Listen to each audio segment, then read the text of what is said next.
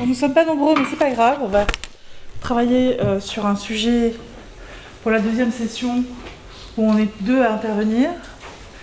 Euh, sur les robots euh,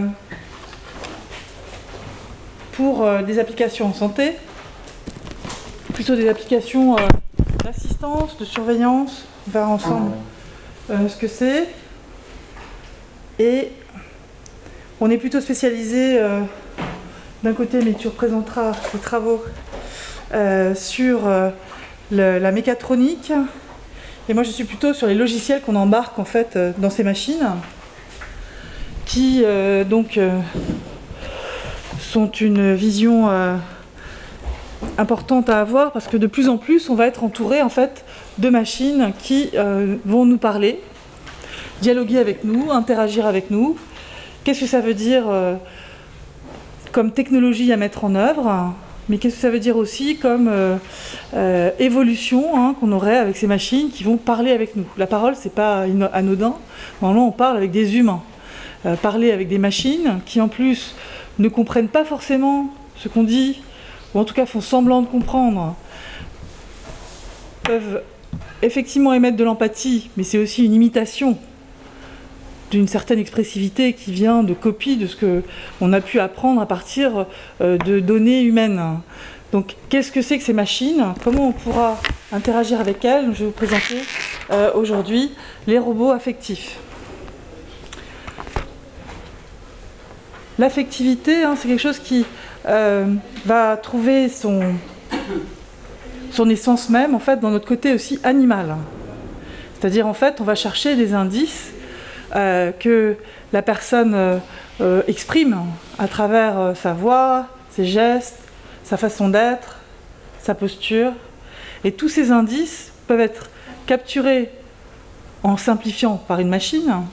En simplifiant, c'est important de le comprendre parce que la machine peut de toute façon capturer des indices, mais pas forcément comprendre le contexte dans lequel se passe l'expressivité. Du coup, c'est un peu tous ces sujets dont, je vais parler, et puis comment on développe déjà des premiers outils euh, euh, pour des applications de santé. Donc le groupe de recherche que, j'ai euh, se trouve donc au LIMSI CNRS, qui est un, laboratoire qui est sur Paris-Saclay.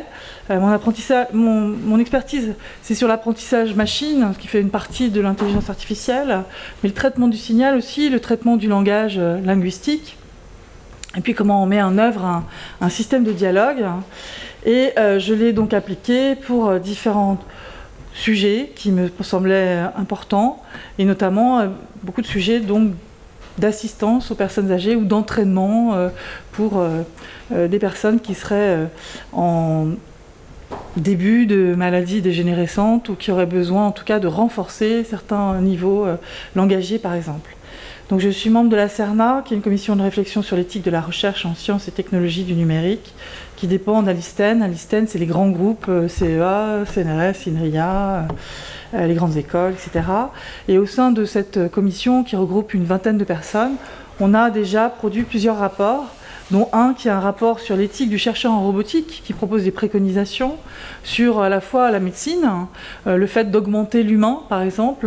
Donc on va parler du robot qui est utilisé pour euh, opérer, mais aussi des exosquelettes ou euh, du remplacement d'un membre par une, une, machine, une prothèse. et puis un autre sujet qui était l'apprentissage machine, euh, et les, pareil, l'éthique de l'apprentissage machine, quelles sont les limites qu'il faut connaître de plus en plus. Et pour moi, il faut outiller en fait euh, ces approches, c'est-à-dire qu'il suffit pas de se fier, on a du mal à se fier totalement, même si on sait que la performance de ces systèmes d'apprentissage machine, comme le deep learning dont on entend parler, sur un grand nombre de données, euh, est peut donner donc des performances importantes, il faut toujours garder une certaine un, doute. Il faut que l'humain apprenne à douter euh, et à, comprendre euh, dans quel cadre la machine peut faire des erreurs. Donc ça, c'est extrêmement important. Et euh, c'est vraiment sur ces sujets qu'on travaille. Euh, l'agent conversationnel, maintenant, j'anime un nouveau groupe qui est sur l'éthique des chatbots, des agents qui parlent, hein, que ce soit embarqué dans un robot ou simplement avec un Google Home chez vous qui n'a pas, euh, pas une corporité particulière, mais qui est une enceinte vocale. Donc tous ces sujets sont extrêmement importants.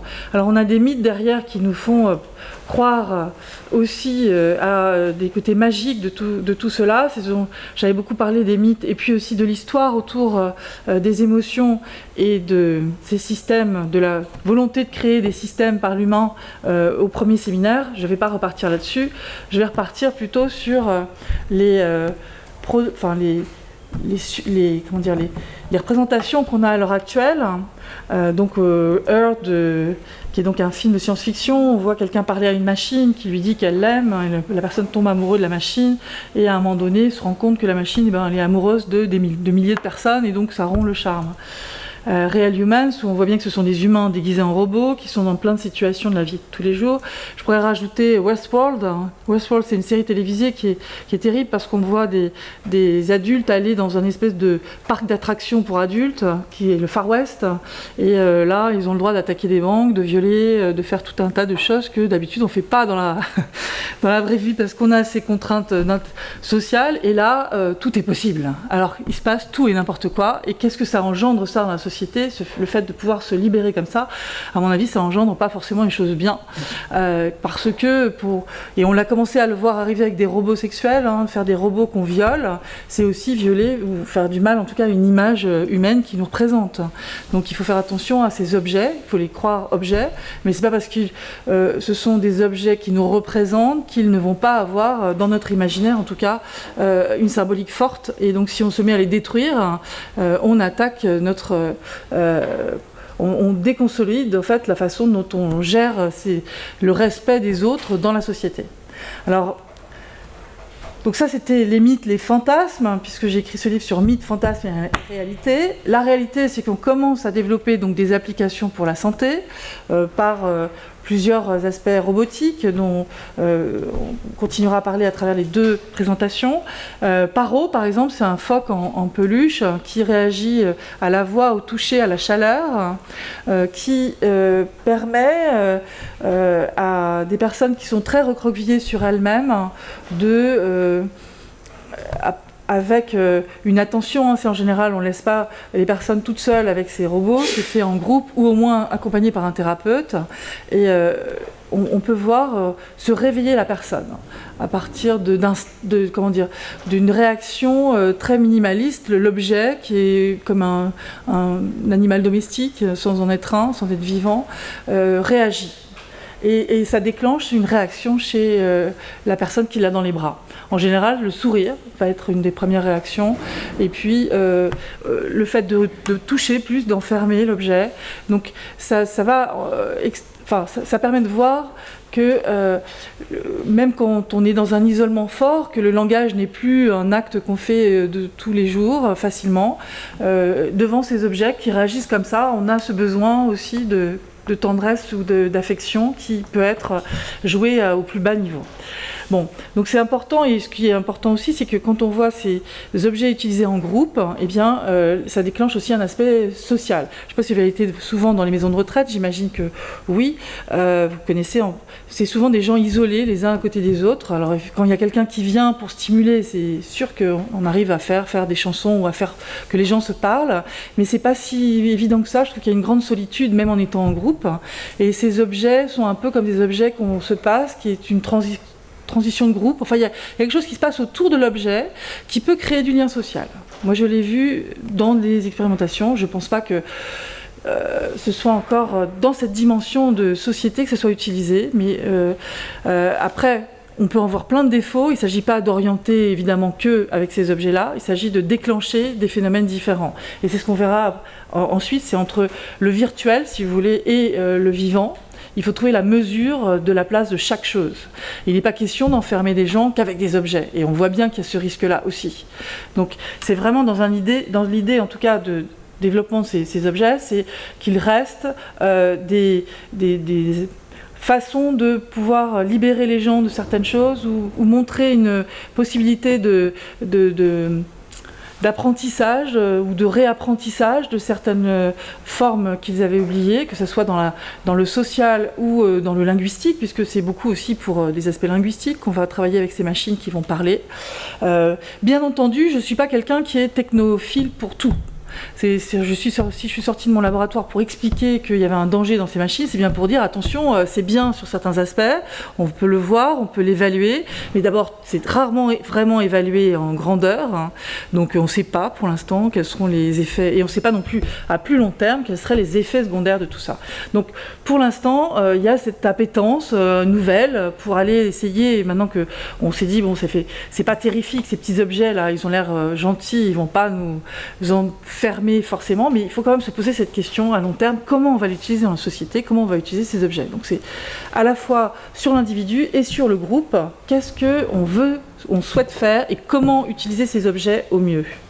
Alors je parle, pas de, je parle bien d'objets, et si je me réfère à Simondon, euh, l'objet dans sa fonction, dans sa relation, c'est d'abord c'est des hommes qui font ces objets, donc c'est pas anodin, et euh, il y a une relation euh, à l'objet qu'il faut pas nier. On ne peut pas dire d'un côté, il y a le monde naturel et de l'autre côté, il y a le monde des objets. Dans le monde naturel, il y aurait les humains qui sont des vivants.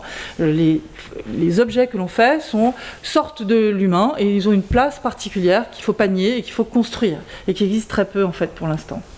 Donc l'affective computing, je, travaille sur ce domaine-là, c'est trois choses, détection des émotions, compréhension, raisonnement, génération des émotions.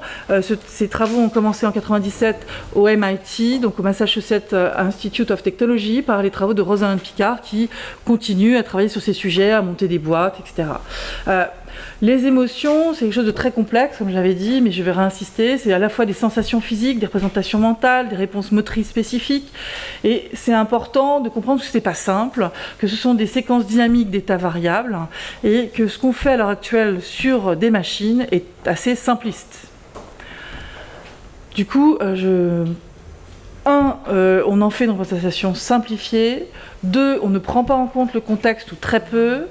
Trois, on ne mélange pas, on ne travaille pas encore sur des émotions mélangées ou en fait sur cette complexité qu'est l'humain qui va être à la fois euh, l'humain a des humeurs, il est, euh, euh, dans un cadre particulier et en même temps il y a un événement qui arrive qui va bousculer sa façon de réagir.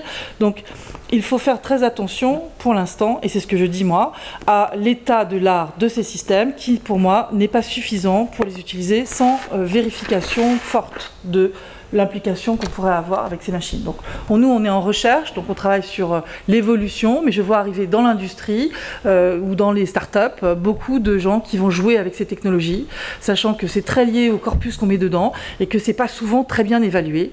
donc je dis méfiance à aller sur une technologie comme ça qui serait générique et qui ne l'est pas du tout. Donc c'est culturel, c'est très dépendant des gens. Quand je travaille des voix âgées, c'est très dépendant de voix les voix âgées, les voix d'enfants, les voix d'adultes, les voix de femmes, les voix d'hommes, c'est différent. Donc il y a des contextes où il faut euh, appliquer à ces tessitures de voix et on ne peut pas tout faire et, n'importe quoi. Donc ces états affectifs, je l'avais dit, c'est plusieurs caractéristiques. On a les émotions, les humeurs, les positions entre les personnes, les attitudes, etc. Euh, donc en général, on parle d'émotions, mais c'est en fait des affects. Euh, on n'arrive pas à discerner les différences facilement. Et euh, on va les différencier sur l'intensité et sur la brièveté, par exemple, pour dire que ce sont des émotions. il faut toujours comprendre en fait que c'est des états complexes générés par des push-pull effects, comme je dis en prenant euh, la théorie de Klaus Scherer, qui est donc un, psychologue euh, genevois de l'université de Genève. C'est à la fois biologique, c'est push, c'est on ressent dans son corps quelque chose, il y a une émotion et on envoie ces informations à l'extérieur. Pull, c'est je finalement, je réagis dans un contexte particulier, avec des codes sociaux particuliers, et donc je vais pondérer ou amplifier, suivant différentes stratégies, finalement, ce que je ressens. Donc on voit bien qu'on n'est pas en train de détecter l'émotion, mais une expressivité qui en plus est modulée par la façon dont on va interagir et avec des codes culturels différents.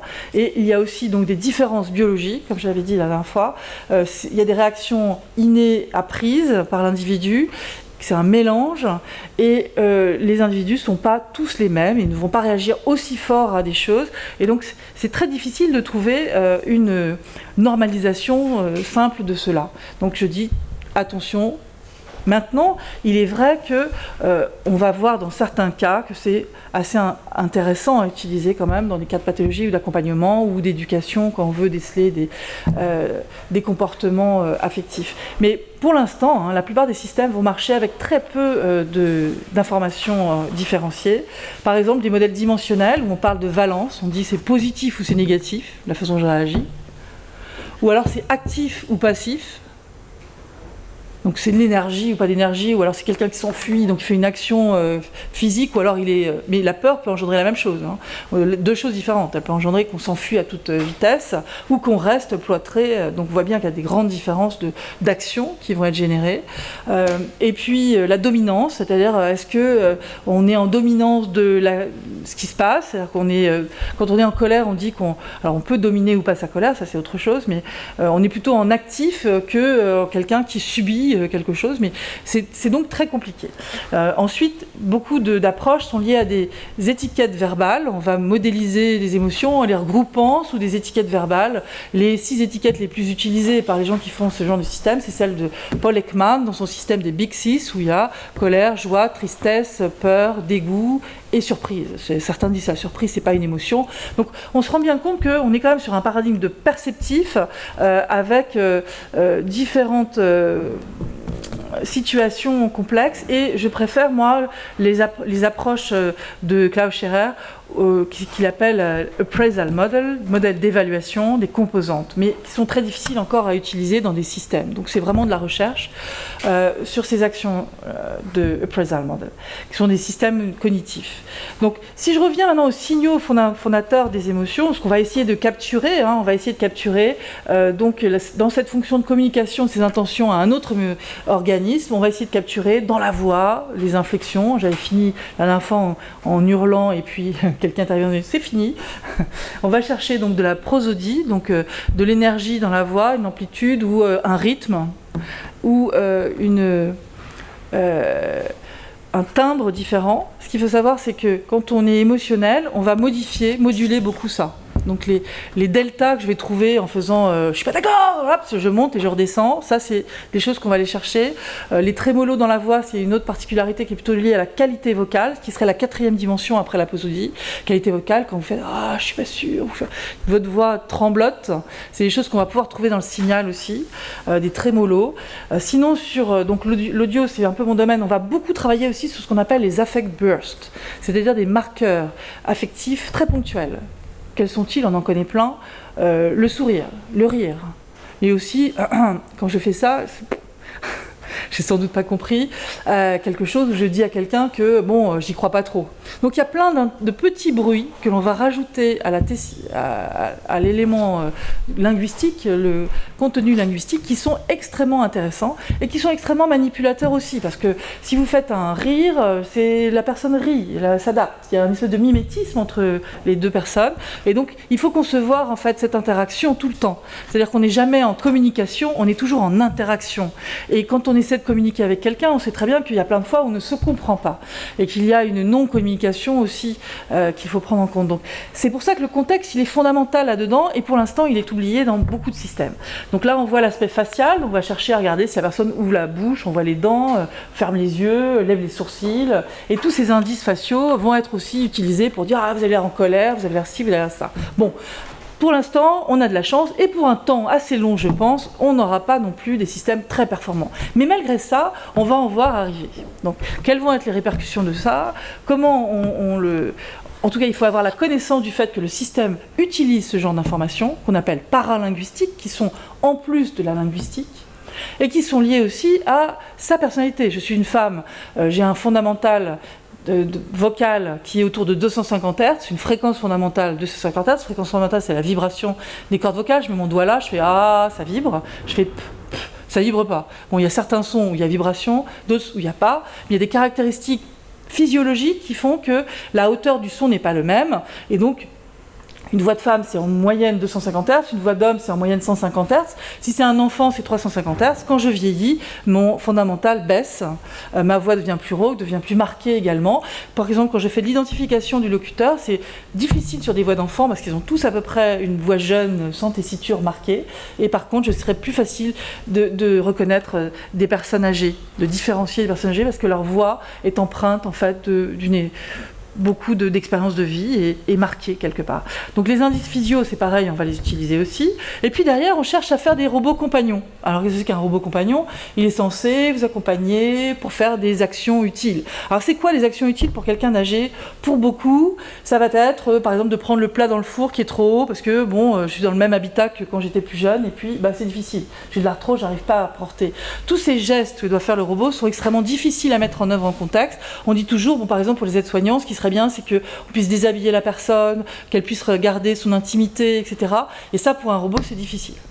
Donc le faire parler, lui donner des aspects cognitifs, c'est plus simple que finalement il fasse des gestes euh, du quotidien avec, euh, euh, avec les personnes. Mais tu en reparleras certainement.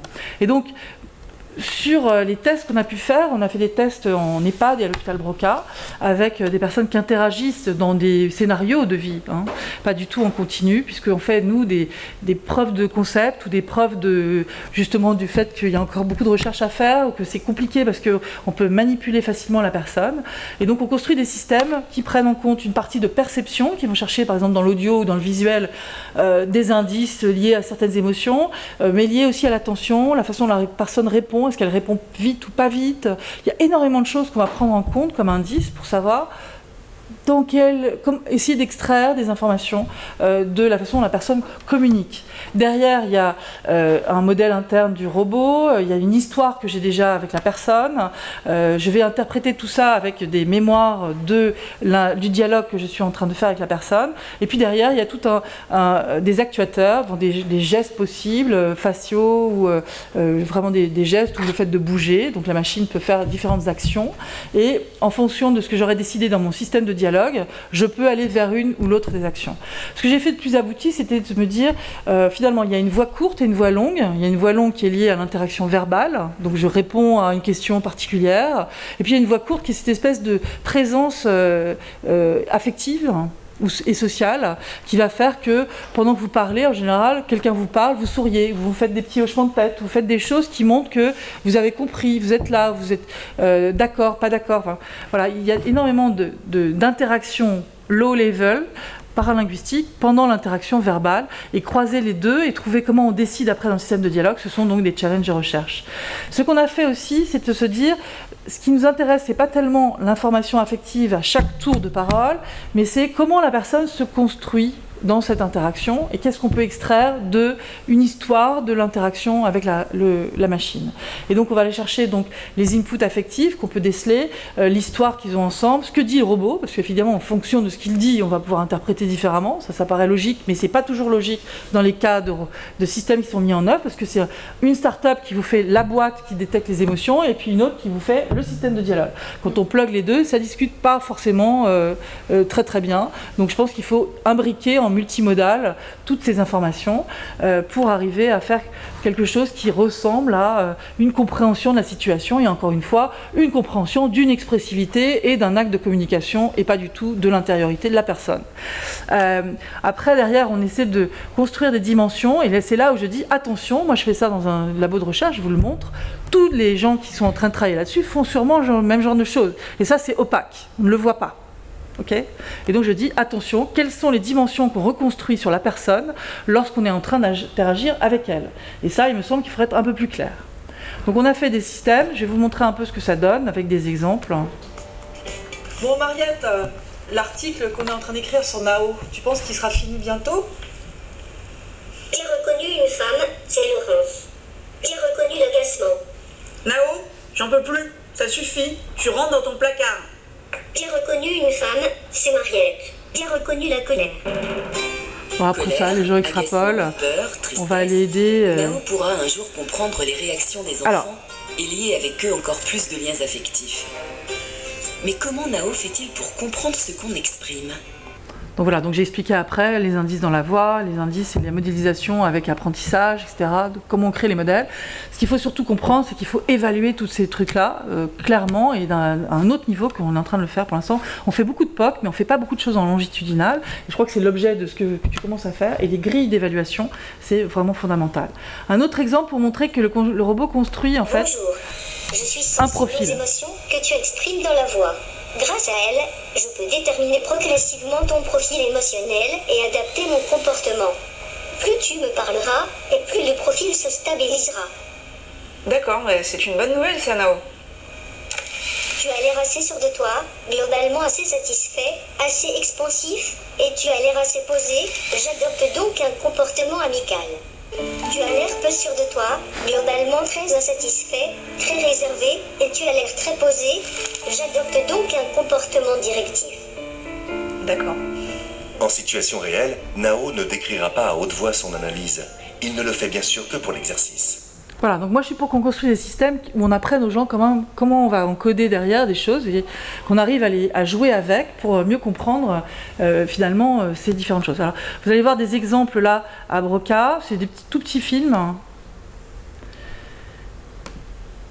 Mais c'est intéressant même avec ça de voir à quel point on peut manipuler facilement.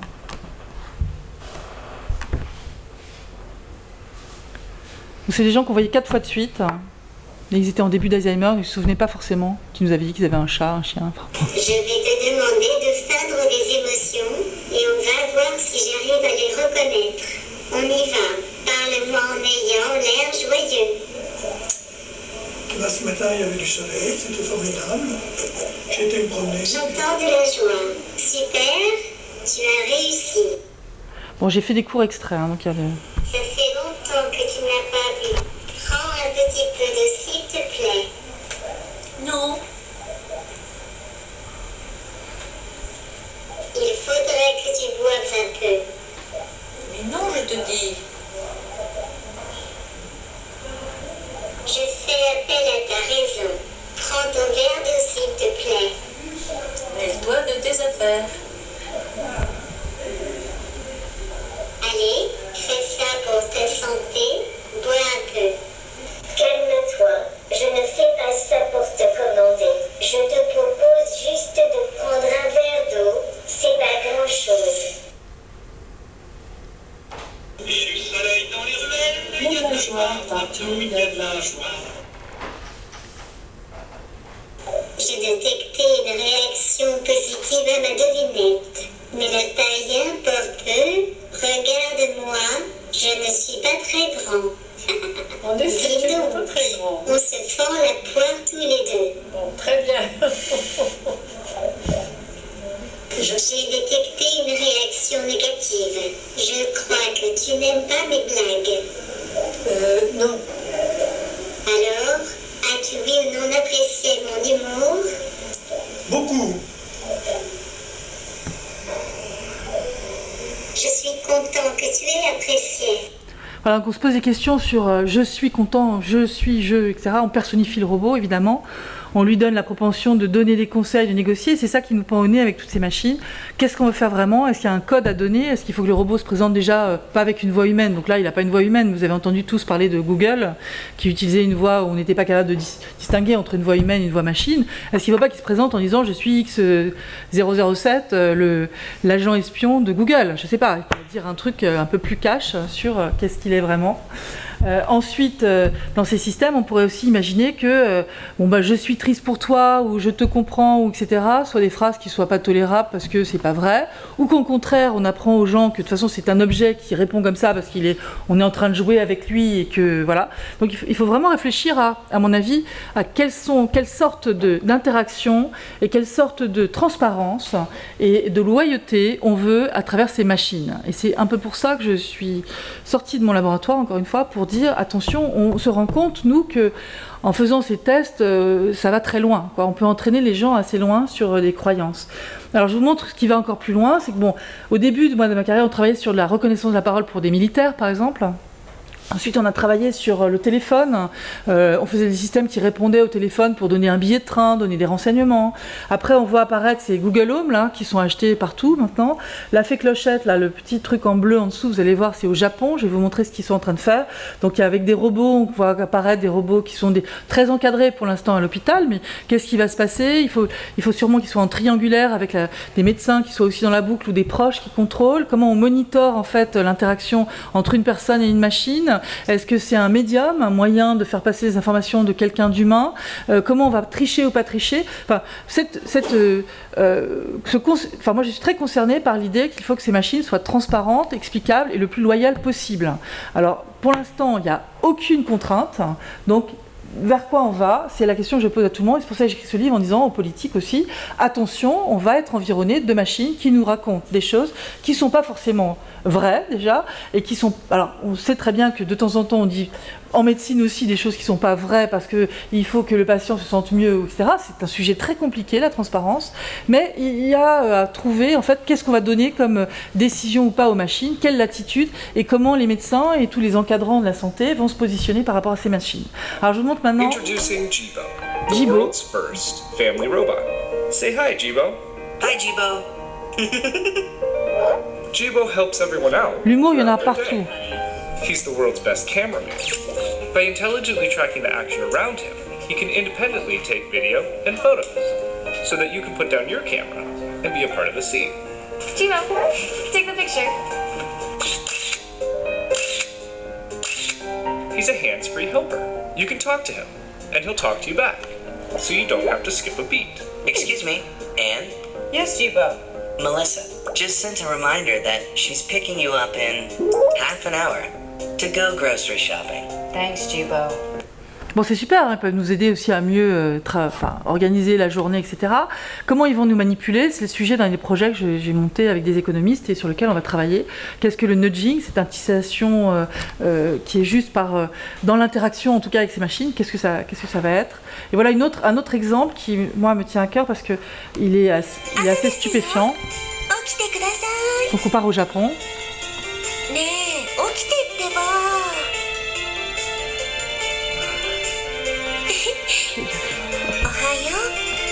Alors, ce personnage omniprésent dans un bocal.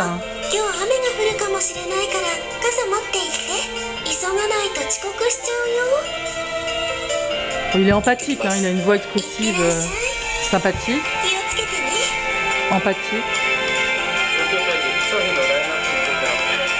Et il continue tout le temps. C'est là où euh,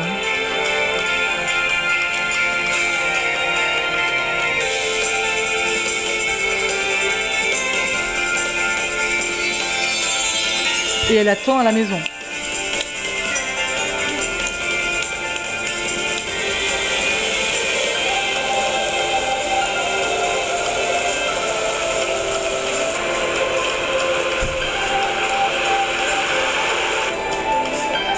Donc la première fois que je l'ai vue, c'est une jeune japonaise qui me l'a montré.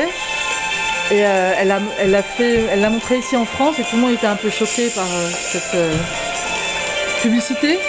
Et je l'ai retrouvée au Japon il n'y a pas très longtemps et elle dit qu'effectivement c'est acheté et qu'eux ils voient pas de problème du tout à l'utilisation de ce genre de choses. C'est comme un jeu.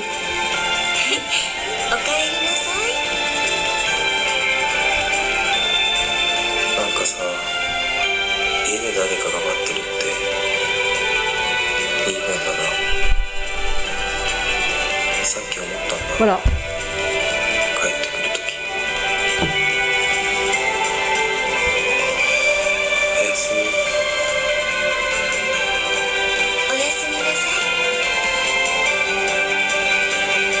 Getbox. Donc ce que je dis euh, maintenant, c'est qu'avec une minute de parole, on fait la voix de quelqu'un. On peut très bien imaginer aussi faire parler les morts ou des gens qui nous manquent, comme ça. Donc là, il faut mettre des garde-fous éthiques, absolument. Pour moi, c'est. Alors après, bon, comment on va régir dans la société avec ça? Est-ce qu'on a le droit de faire tout et n'importe quoi avec ces systèmes? Comment on peut anticiper, en tout cas, et avoir une vision de ce qu'on peut faire avec la technologie qui irait dans des sens euh, qui seraient euh, Bon, pour l'instant, c'est encore le début de tous ces objets, mais euh, ils vont fasciner sans doute, hein, peut-être moins en Europe qu'évidemment en Asie. La deuxième chose, ils isolent. hein. Ils risquent de dé- déshumaniser. Si vous prenez des enfants qui euh, utilisent ce genre de choses, peut-être qu'ils ne comprendront pas les repères des autres. On va peut-être se robotiser, c'est-à-dire faire tout pour être compris par la machine. J'ai vu euh, des adultes à quatre pattes devant un AO faire euh, Il m'a pas compris, répéter 20 fois la même chose pour être compris par la machine. D'accord? Même des gens très connus. Donc je pense que voilà, il ne s'agit pas de devenir, euh, de s'abêtir au point de euh, changer tout dans notre façon d'être, dans notre façon de parler, pour parler à une machine qui nous comprenne. Or, ces machines ne sont pas encore très robustes, donc il y a des risques de. Et puis l'autre risque aussi, c'est que euh, l'attention, quoi, ça, ça bouffe un temps d'attention monumental tout ça. Et du coup, être environné de machines qui sans arrêt me disent Ah, en fait, t'as pensé à ça, en fait, t'as pensé à ça. Alors, j'en ai pas besoin. Pose le problème fondamental de savoir qu'est-ce qu'on veut faire avec tout ça. Même quand on est en surveillance de quelqu'un âgé ou qui est chez lui, on ne va pas non plus devenir une espèce de prison là avec un, objet qui est sans arrêt en train de surveiller, de conseiller. Donc il faut trouver la juste mesure de tout ça, l'intérêt que ça a et, et savoir aussi qu'on ne peut pas tout jeter puisque c'est en train de se passer. Donc il vaut mieux être au cœur, en tout cas en recherche, pour comprendre ce qu'on est en train de faire. Et justement, est-ce que ça va très loin ou pas? Parce qu'on a cette faculté d'anthropomorphisation de la machine. Donc euh, on vous montre euh, les, euh, les robots aspirateurs et les gens disent ah ben ils ont une certaine conscience. je réponds répète toujours la même chose, mais c'était tellement absurde pour moi que voilà, il y avait une dame qui m'a demandé mon robot aspirateur s'arrête au milieu du salon, que pense-t-il? Non, il ne pense rien du tout, il s'arrête pas, je ne sais pas pourquoi. Quand il est cassé, on le ramène et puis il faut rendre le même parce que euh, il connaît la maison, il a un nom. Donc, il faut faire attention, même avec des objets anodins qui ne font pas d'affectif, on va trouver ça. Si je reparle de la mort, les euh, robots des mineurs qui sont sur les champs de bataille ont été utilisés par des soldats américains euh, ont aussi surpris parce que certains soldats s'étaient attachés à ces machines qui sautaient sur des mines, évidemment, sauvaient la vie, quelque part. Et du coup, ils donnaient des, ils donnaient des enterrements ou des simulacres d'enterrement à ces machines avec des médailles de guerre. Donc, où est notre identité d'humain? C'est là-dessus qu'il faut travailler. Quelle est la place de ces machines, de ces objets autour de nous? Quelle capacité on veut? Et puis, en plus, on a ces aspects où, euh, surtout au Japon et en Corée, etc., et aux États-Unis, on cherche à s'approcher très fortement de l'humain le représenter, avoir une peau chaude avec des millions de capteurs. Moi, j'avais rencontré à Singapour quelqu'un qui fait des capteurs. Vous imaginez pas combien il y en a dans le bras du robot. évidemment, vous le touchez n'importe où, il va faire, il couiner. Euh, qu'est-ce que ça veut dire d'être aussi proche? À quoi ça sert? Bon, alors il y a le marché des robots sexuels, certes, mais euh, qu'est-ce qu'on veut faire vraiment? Quelles limites? Il y a une maison close à Paris. Je ne sais pas si elle est fermée, mais en tout cas avec des machines. certains chercheurs disent, mais c'est très bien. On va remplacer les péripatéticiennes sous les lampes rouges d'Amsterdam, où on va remplacer les jeunes enfants qui se font violer en Thaïlande. Mais non, ça va pas remplacer, ça va mettre une échelle peut-être encore plus forte de déviance parce que on est comme ça. Ou, euh, et puis la symbolique est forte, quoi. Euh, donc il y a, je sais qu'il y a, en tout cas en Angleterre, quelqu'un qui est arrivé euh, dans ses bagages avec un robot enfant et euh, on a interdit à ce robot de rentrer sur le territoire euh, anglais. Mais euh, est-ce qu'il y aura des lois? Est-ce que ça va? Je ne sais plus pourquoi il n'a pas pu faire rentrer son robot, mais en tout cas, ce sont des vrais sujets de société sur lesquels on ne travaille pas assez, pour lesquels on doit être en interdisciplinarité entre santé, bien-être, psychologues et les informaticiens et les roboticiens et des, gens qui sont sur les qui vont utiliser peut-être ces objets. Quelles sont les vraies utilités positives pour nous? Il y en a énormément aussi. Hein. Je ne dis pas ça pour euh, dire qu'il faut tout jeter, c'est pas vrai. Il faut les utiliser de façon à ne pas déshumaniser, ne pas trop isoler, ne pas rendre dépendant, ne pas remplacer totalement, et éviter ce clivage dans la société entre des gens qui pourraient avoir connaissance de la techno et les autres qui seraient vraiment en dépendance totale. C'est pour ça que moi j'aurais des machines qui, qui laissent euh, et qui émancipent en fait les gens. Voilà qui proposent d'expliquer comment elles font. Il faudrait aussi des laboratoires ouverts où on peut expérimenter, même dans les hôpitaux. On pourrait imaginer que dans les hôpitaux, il y a des premiers robots utiles pour cette interaction, dans certains cadres, et qu'on les fait tester par les patients à l'hôpital, et qu'ensuite ils peuvent rentrer chez eux peut-être avec un robot de cette sorte-là, pour un une problématique particulière. Donc c'est sûr que la machine va surveiller en continu, va pouvoir détecter des choses qu'on ne pourrait pas voir, qu'on va voir son médecin une fois par exemple. La maladie de Halter ou les maladies comme ça euh, de comportement euh, font que c'est difficile. Après, on relate des choses et quand c'est nous-mêmes qui relatons sur nous, peut-être qu'on biaise aussi. Donc cette surveillance est sûrement intéressante, mais à condition euh, de comprendre comment on va l'utiliser en l'encadrant.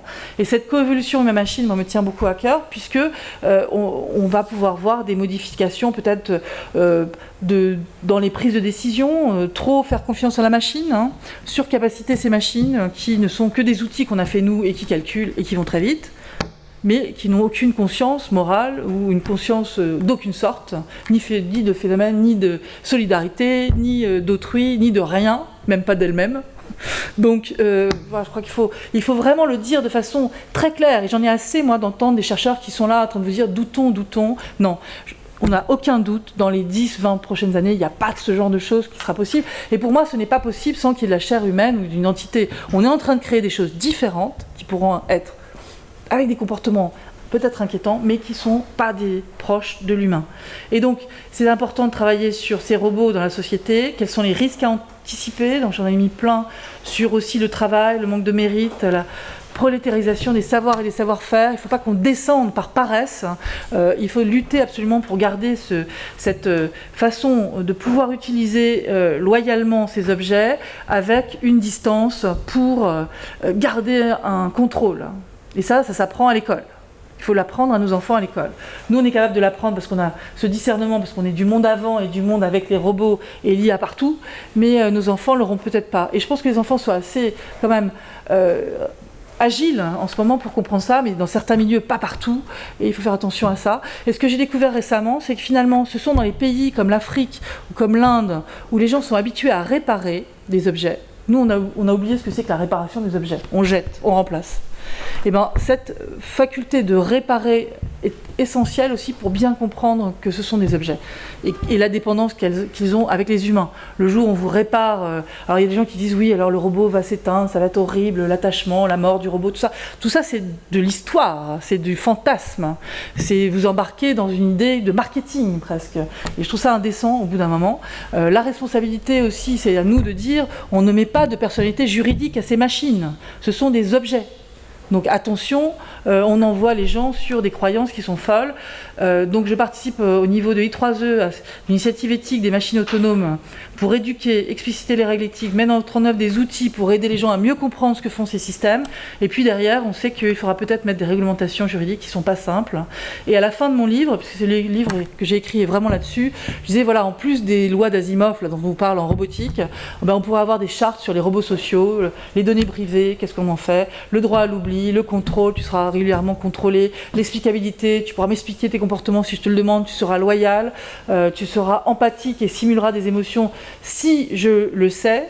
Euh, les risques de dépendance, c'est pareil, les risques de confusion. On pourrait demander aux machines, obligatoirement, il y a des fautes dans mon transparent, donc hop là, ne le prenez pas, j'ai une phrase qui est collée n'importe où. Mais en gros, euh, ce qui est important de voir avec ces, idées, c'est que c'est à nous de décider, c'est à nous de décider société, qu'est-ce qu'on veut laisser dire à ces machines. Merci.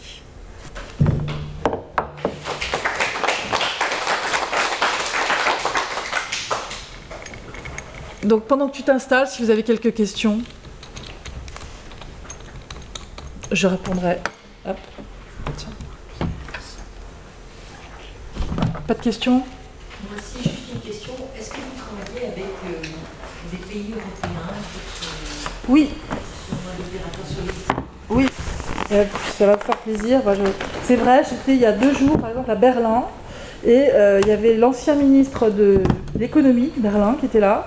Euh, c'était un groupe qui s'appelle, voilà, hop, je le fascicule ici, plein de leaders politiques, et on parle d'éthique. Mais de là à dire Deep Circle, voilà, c'était Taking Responsibility for AI in Europe. Il y a plein d'initiatives, j'en ai une. Il faut monter sur l'Europe sur, effectivement, des valeurs morales, des valeurs. On cherchait à, comprendre. Moi, j'étais en, charge d'un groupe. Je vous dire, c'était intéressant. C'était What are the main values for European AI and how could we define them? Donc, vaste sujet. Ce qui a été intéressant, c'est que parmi tous ces leaders, c'était principalement des leaders euh, dans l'industrie ou des décideurs politiques, sont arrivées nos valeurs euh, dans la société, fortement. Et puis aussi, euh, for All, euh, qu'on, quelle responsabilité de chacun on a. Enfin, les conclusions de tout ça vont apparaître. Si ça vous intéresse, je pourrais vous envoyer des choses. Voilà, il faut être réveillé en ce moment, en tout cas, euh, tous, pour euh, travailler sur ces sujets. et pour que l'écosystème ne soit pas juste des, des gens qui sont technophiles uniquement et qui n'ont pas cette dimension de comprendre en fait que ça va impliquer beaucoup de changements dans la société. Tu l'as branché facilement la prise pas, Rentrer, non, c'est bien. Tu vois qu'on avait peut-être ça Non, mais c'est là, c'est bon. je te jure.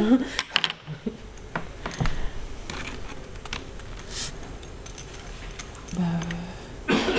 Hein Ah ouais, mais euh, moi mon truc il va pas marcher parce que c'est pour un Mac. Il faut que tu, faut que tu le copies soit là, soit sur le mien. Euh, je sais pas, mais c'est curieux truc. Ouais. Euh... Vous pourriez nous aider là pour euh, la connectique euh, toi, c'est une prise classique. Toi, ça, tu l'as branché sans problème. Non, mais je l'ai branché sur un câble, moi. hein. Oui, mais c'est une prise classique que tu as. Oui, oui, bien sûr, bien sûr. Regarde, moi j'avais ça, donc euh, ça marchait très bien. Essayez si vous voulez, mais je- c'est la première fois que ça m'arrive. hein, Je suis désolée. Mais... Et donc je crois que c'est une bonne question, mais sur l'hôpital, il y a, il y a sûrement des, des relations à nouer aussi. Alors ce qu'on a dit aussi, c'est que, et, et ça c'est important de faire passer ce message, c'est que en Europe, on, est, on a une force particulière par rapport aux États-Unis et à la Chine. C'est pas l'accélération, euh, la mise en avant de tous les moyens, hein, c'est la diversité.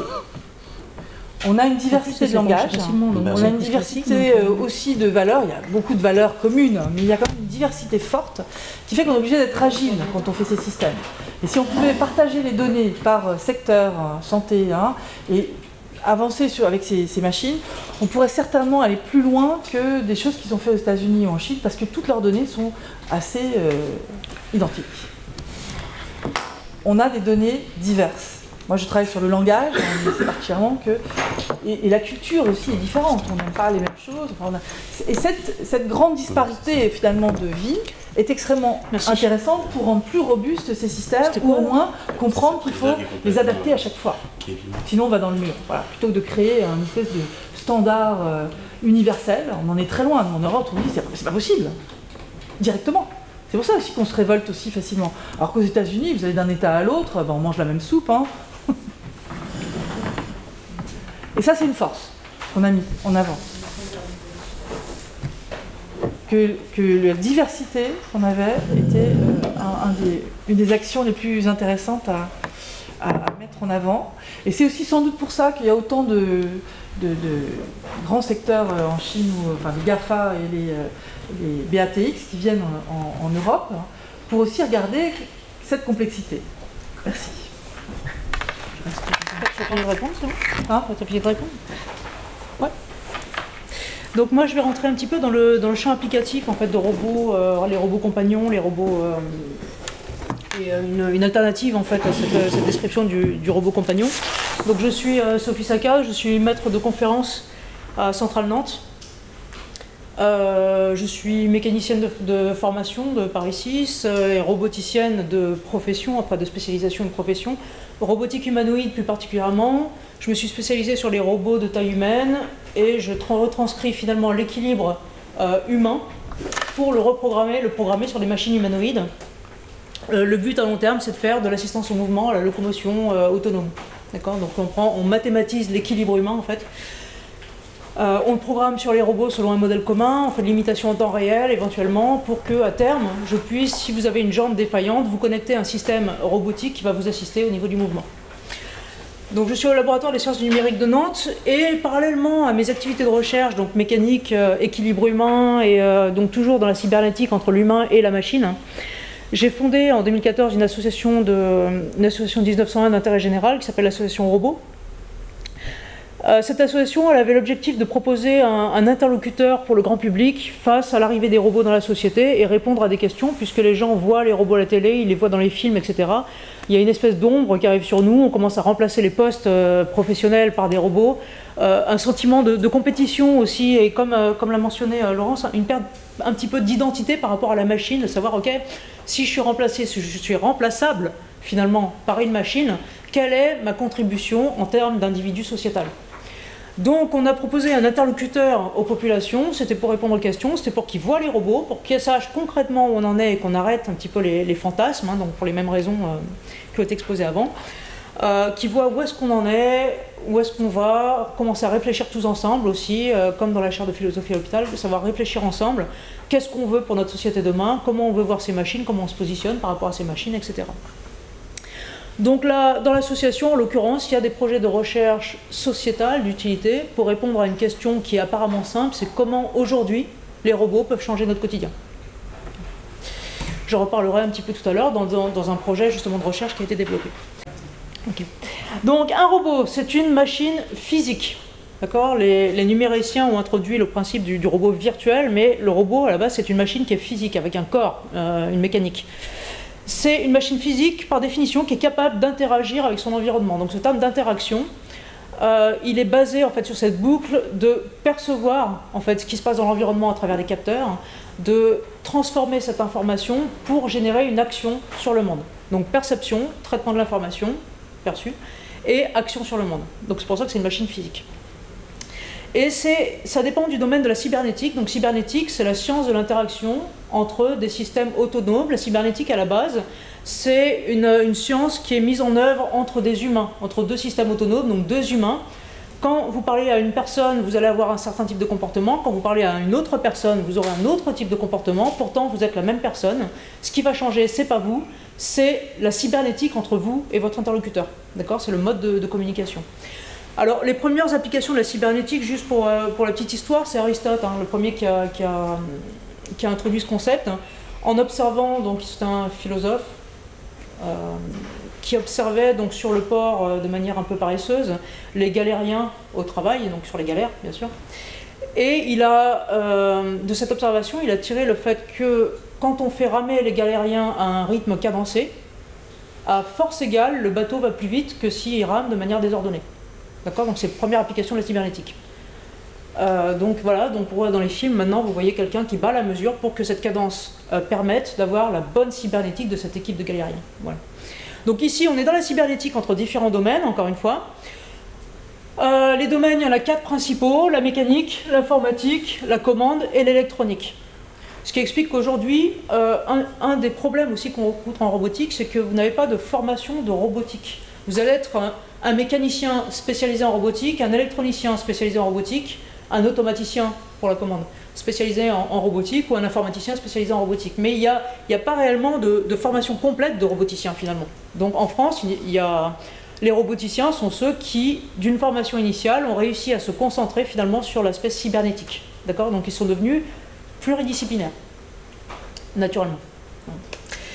Euh, pour ce robot donc, à relever cette notion d'autonomie décisionnelle, c'est-à-dire la machine sera capable à terme ou est capable à terme de prendre des décisions. Pour l'instant, les décisions sont programmées par euh, un, opérateur.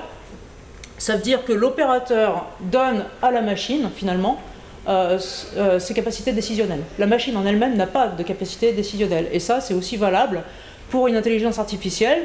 Pourtant, elle va prendre des décisions, tout le monde dit ça actuellement, mais en fait, les règles qui lui permettent de prendre ces décisions sont écrites par des opérateurs, donc par des humains. Donc il y a une interprétation qui ne vient pas forcément de la machine.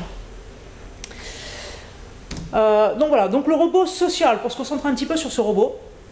Euh, le robot social, c'est un robot qui est destiné à effectuer une contribution dans la société sous la forme initialement d'une interaction ou de communication avec d'autres humains, ou avec des humains en l'occurrence, parce que là c'est un robot, ou avec d'autres agents physiques autonomes, peut-être d'autres robots ou d'autres machines, euh, quelles qu'elles soient, qu'elles soient robotiques ou qu'elles ne soient pas robotiques.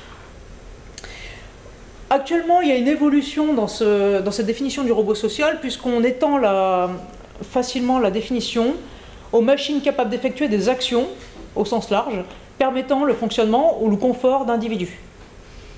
Par exemple, l'aspirateur robotique ferait partie de la famille robot social de plus en plus. Donc c'est un robot qui permet de faire des actions dans la société, qu'elles soient d'interaction, qu'elles soient de communication, ou qu'elles soient d'entretien d'un confort, ou euh, de la, qui va permettre aux gens de, fonctionner confortablement sans s'occuper d'un certain nombre d'éléments, de, choses à faire qui sont derrière. Donc on va se concentrer assez rapidement dans le cadre thérapeutique, et particulièrement, donc le cadre thérapeutique ici, c'est celui de l'autisme, c'est finalement celui qui a été le plus développé jusqu'à maintenant, euh, parce qu'il a été développé depuis les années 90. Alors on va, se concentrer sur le cadre thérapeutique. La, première chercheuse, donc c'est une chercheuse anglaise, des chercheurs anglais en fait, qui ont proposé le paradigme du robot compagnon. Euh, donc c'était euh, et Weary en fait dans les années 2000, hein, c'est un peu avant 98. Bon, le, projet Aurora euh, est né en, en, 2000. Donc Aurora, ce premier projet, destiné à utiliser un robot dans le cadre de l'accompagnement thérapeutique de l'autisme. Alors, pourquoi euh, utiliser un robot? Donc, Dalton ce qu'il faut savoir, c'est qu'elle l'utilisait avant euh, l'ordinateur et elle s'est rendue compte, donc c'était un petit peu les débuts, hein, rappelez-vous, 90, est-ce qu'il y avait Internet ou pas? Juste pour ah la culture générale. Toi, toi tu es numéricienne, tu t'es. Internet ou pas? 90 Ok, tout juste. Hein. C'est 89. Hein. le premier réseau, 89. Donc 90, on n'avait pas encore le mail hein, quand même. Donc en tout cas, elle utilisait des ordinateurs ou des, objets euh, électroniques. Ça par contre, l'électronique, il y en avait. Et elle s'est rendue compte que les, les, jeunes autistes avaient une affinité très particulière avec l'électronique. Parce que l'électronique, donc c'était pas défini à ce moment-là, je vais revenir dessus après, sur cette notion en fait de animé et inanimé. C'est-à-dire l'électronique c'est un objet, d'accord, c'est inanimé. Il n'y a pas de, communication hormonale, chimique ou autre aussi ou complexe des êtres vivants. Par contre, ça peut clignoter, ça peut émettre des sons, ça peut bouger, d'accord, donc quelque part c'est animé. Donc observant cette, euh, cette affinité, elle a décidé de monter ce projet, le projet Aurora, pour, pour la première fois, introduire ce robot, comme dans les films, comme dans la culture euh, cinématographique et nos imaginaires, le robot comme un acteur social. Donc ça, c'est la première introduction du robot compagnon. Donc le robot compagnon, qu'est-ce que c'est en fait? C'est un interlocuteur qui reproduirait des caractéristiques que vous retrouvez dans un interlocuteur humain. Des caractéristiques. Après, la complexité, le nombre de caractéristiques que vous reproduisez relève de la complexité en fait, du robot compagnon que vous avez en face de vous. Par exemple, dans les caractéristiques qui ont été euh, citées, donc des expressions du visage, même grossières, c'est-à-dire, même si j'ai quatre expressions, on va dire le sourire, les sourcils froncés, euh, les yeux plissés, et euh, enfin une quatrième expression, vous voyez, ça peut être très simple, mais avec ces quatre expressions, je peux quand même commencer à reproduire un interlocuteur et avoir une interaction donc avec cet interlocuteur. L'interlocuteur peut être complètement idiot, c'est ce qui est le cas actuellement. D'accord Il n'y a pas d'intelligence dans ces machines ils vont reconnaître quelque chose et un, opérateur, encore une fois, aura programmé une réaction adaptée à cette, reconnaissance. Par exemple, j'ai mon interlocuteur qui a les sourcils froncés, ça traduit quelque chose. D'accord? Donc là, il y a une réaction. Il n'y a pas forcément de l'intelligence. Alors, dans une machine, déjà, l'intelligence, j'aime pas trop, c'est plutôt de l'autonomie décisionnelle. Donc, il n'y a, pas de ça. Uniquement, finalement, l'intelligence induite par l'opérateur donc l'intelligence de l'opérateur. Voilà. Alors, le, programme Aurora a proposé, donc pour la première fois, quatre robots. Euh, donc là, on les voit. Le robot Caspar, donc un robot d'un garçon euh, masculin, d'un garçon, quoi. Euh, un robot fille, D'accord Vous voyez à peu près l'âge représenté par les robots finalement et l'âge en fait des enfants à qui elle allait s'adresser dans le cadre de la thérapie. Ensuite, vous avez deux plateformes, donc une plateforme avec des yeux et une tentative de, représentation de visage, et une plateforme qui est complètement neutre, d'accord, qui est réellement là par contre un, petit véhicule euh, sans émotion, sans yeux, sans, humanisme, ou tentative de représentation de l'humanisme. Et donc, euh, ce projet Aurora était destiné à mettre à disposition des chercheurs sur le domaine en fait des plateformes communes qu'ils pourraient utiliser pour faire des, des expérimentations. Donc, ce robot compagnon c'est Datanam qui l'introduit. Et depuis, en fait, euh, c'est la seule proposition qu'on a dans l'utilisation des robots sociétals, c'est celle du robot compagnon, l'interlocuteur. D'accord Un interlocuteur qui est programmé avec, avec le, un, caractère, avec des, décisions, avec des intentions, etc., qui sont celles de l'opérateur qui l'a programmé, en fait, qui est derrière. Euh, dans le cadre de l'autisme, tous ces robots qui ont été développés depuis, euh, qui ont des formes humanoïdes ou pas, des animaux souvent, donc humanoïde, tous les projets qui ont suivi en fait euh, le projet, qui sont intégrés dans le projet Aurora ou qui ont suivi le projet Aurora, ont réfléchi à savoir hein, comment utiliser ce robot compagnon et comment faire évoluer. Est-ce que ça marche Est-ce que ça marche déjà C'est la première question. Et comment le, faire évoluer pour réussir à recadrer finalement une personne atteinte de troubles du spectre autistique et lui permettre de, de se sociabiliser de, de meilleure manière. Donc les exercices qui ont été faits, c'est assez intéressant. C'est systématiquement un robot face à euh, un enfant. Alors je vais essayer de retrouver voilà, les photos. Donc vous allez avoir un robot. Alors les, robots ils sont pas forcément humanoïdes. Ici vous avez le robot Leka. Alors c'est des robots français que j'ai mis hein, pour faire un petit peu de pub pour la France parce qu'on est quand même assez bon en robotique. Euh, le, le, robot Leka par exemple, lui va émettre des sons, des couleurs, va pouvoir interagir et depuis récemment, ils ont développé euh, des, applications qui vont permettre à l'utilisateur, donc c'est euh, un jeune, souvent autiste, donc ce robot ne parle pas parce qu'il s'adresse à des très jeunes, souvent qui ne sont pas encore verbaux. mais il va lui permettre à lui de générer un programme qui va gérer le comportement du robot. Donc là, on sort du robot compagnon, puisqu'il y a une action sur le robot de programmation de la part de l'utilisateur. Et donc le robot s'adresse soit à un enfant unique pour lui proposer des exercices, soit euh, à un groupe d'enfants, typiquement dans le cas de la reproduction du mouvement et de la, mobilité. D'accord? Donc le robot lève les bras, il faut que le groupe d'enfants qui est devant bah, fasse pareil, le robot. D'accord? Il y a un mimétisme on, reconnaît le mouvement de l'objet, on fait la même chose. Euh, dans le cadre du robot compagnon, c'est les, seules applications exercices qui se passent, et ce qu'on va faire dans la recherche, c'est, en gros, c'est la question, c'est quels exercices je construis pour travailler quoi? Donc la communication volontaire, pour travailler euh, l'élocution, pour travailler, etc. Un type d'exercice, vous avez euh, typiquement avec le robot Nao, euh, il est assis sur une table, vous avez trois cartes devant qui représentent une pomme, un bateau et un avion. Le robot interpelle l'enfant pour lui demander de lui montrer la pomme. L'enfant va choisir une image, la mettre devant le robot, donc il y a un marqueur, dessus, le robot reconnaît l'image. Si c'est correct, il le félicite, si c'est pas correct, il lui demande de recommencer. Ça, c'est possible avec un robot parce que, encore une fois, la personne atteinte de troubles du spectre autistique a une affinité très particulière avec l'électronique. Elle accepte l'électronique. L'impasse et la question qui se pose actuellement, c'est comment je remplace le robot électronique par un humain. Et pour l'instant, il n'y a pas de, réponse exacte. C'est-à-dire, le robot sollicite sur les trois images l'enfant, si on met un humain à la place, ça ne marche plus. Et là, il y, a un problème sur lequel on va revenir euh, par la suite. Donc voilà un certain nombre de robots. Euh, les études aussi, savoir est-ce qu'il faut qu'il ait la forme humanoïde ou pas, une forme d'animal. Est-ce qu'il faut qu'il parle ou pas? Est-ce qu'il faut qu'il... D'accord? Toutes ces définitions rentrent dans le cadre de qu'est-ce que je fais de mon... Qui est le meilleur compagnon dans le cadre thérapeutique finalement euh, Vous voyez là, les formes humanoïdes, souvent, ça passe par le regard. Donc le regard, c'est un mode de communication très privilégié euh, au niveau des humains. Dans, l'autisme, juste pour remarque, le, regard peut être complètement détourné. Hein. D'accord Il y, a un problème de présence. Euh, donc cela ne parle pas en général. Celui-là, pareil, il fait de la musique. C'est un petit robot. Quand on lui tape sur la tête, il va commencer à danser. Donc il parle pas vraiment non plus. Ici, vous avez un pro... donc tous les robots de forme humanoïde en général ont la parole. C'est le cas de Nao, par exemple, ou des choses comme ça. Ici, vous avez donc, je vous ai mis le paro. Alors ça, c'est pas l'autisme, c'est plutôt euh, les personnes âgées, Alzheimer, etc. Donc dans le cadre thérapeutique, comme on a parlé juste avant euh, Laurence. Donc c'est un robot. Vous l'avez déjà vu le paro Vous avez des, des vidéos ce paro? Moi, j'ai la chance d'être au Japon au moment de son lancement, donc je suis apparu dans la presse japonaise avec ce robot dans les mains pour faire sa pub. Parce que ce robot, donc la, la grande euh, histoire choc à l'époque, outre qu'il était thérapeutique et destiné aux hôpitaux, c'est qu'il pouvait parler 24 langues. Ce robot ne parle pas, il fait eh, eh. donc il le fait mais en 24 langues. voyez? C'est important à dire quand même. Donc voilà, donc ce petit robot, c'est un robot qui va bouger en gros.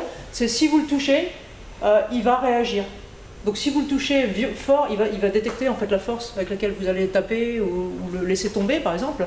Et si la force est grande, il va réagir d'une certaine manière. Si la force est douce, une caresse, bah, il va réagir d'une manière. Euh, s'il pouvait, il se mettrait probablement à ronronner en 24 langues.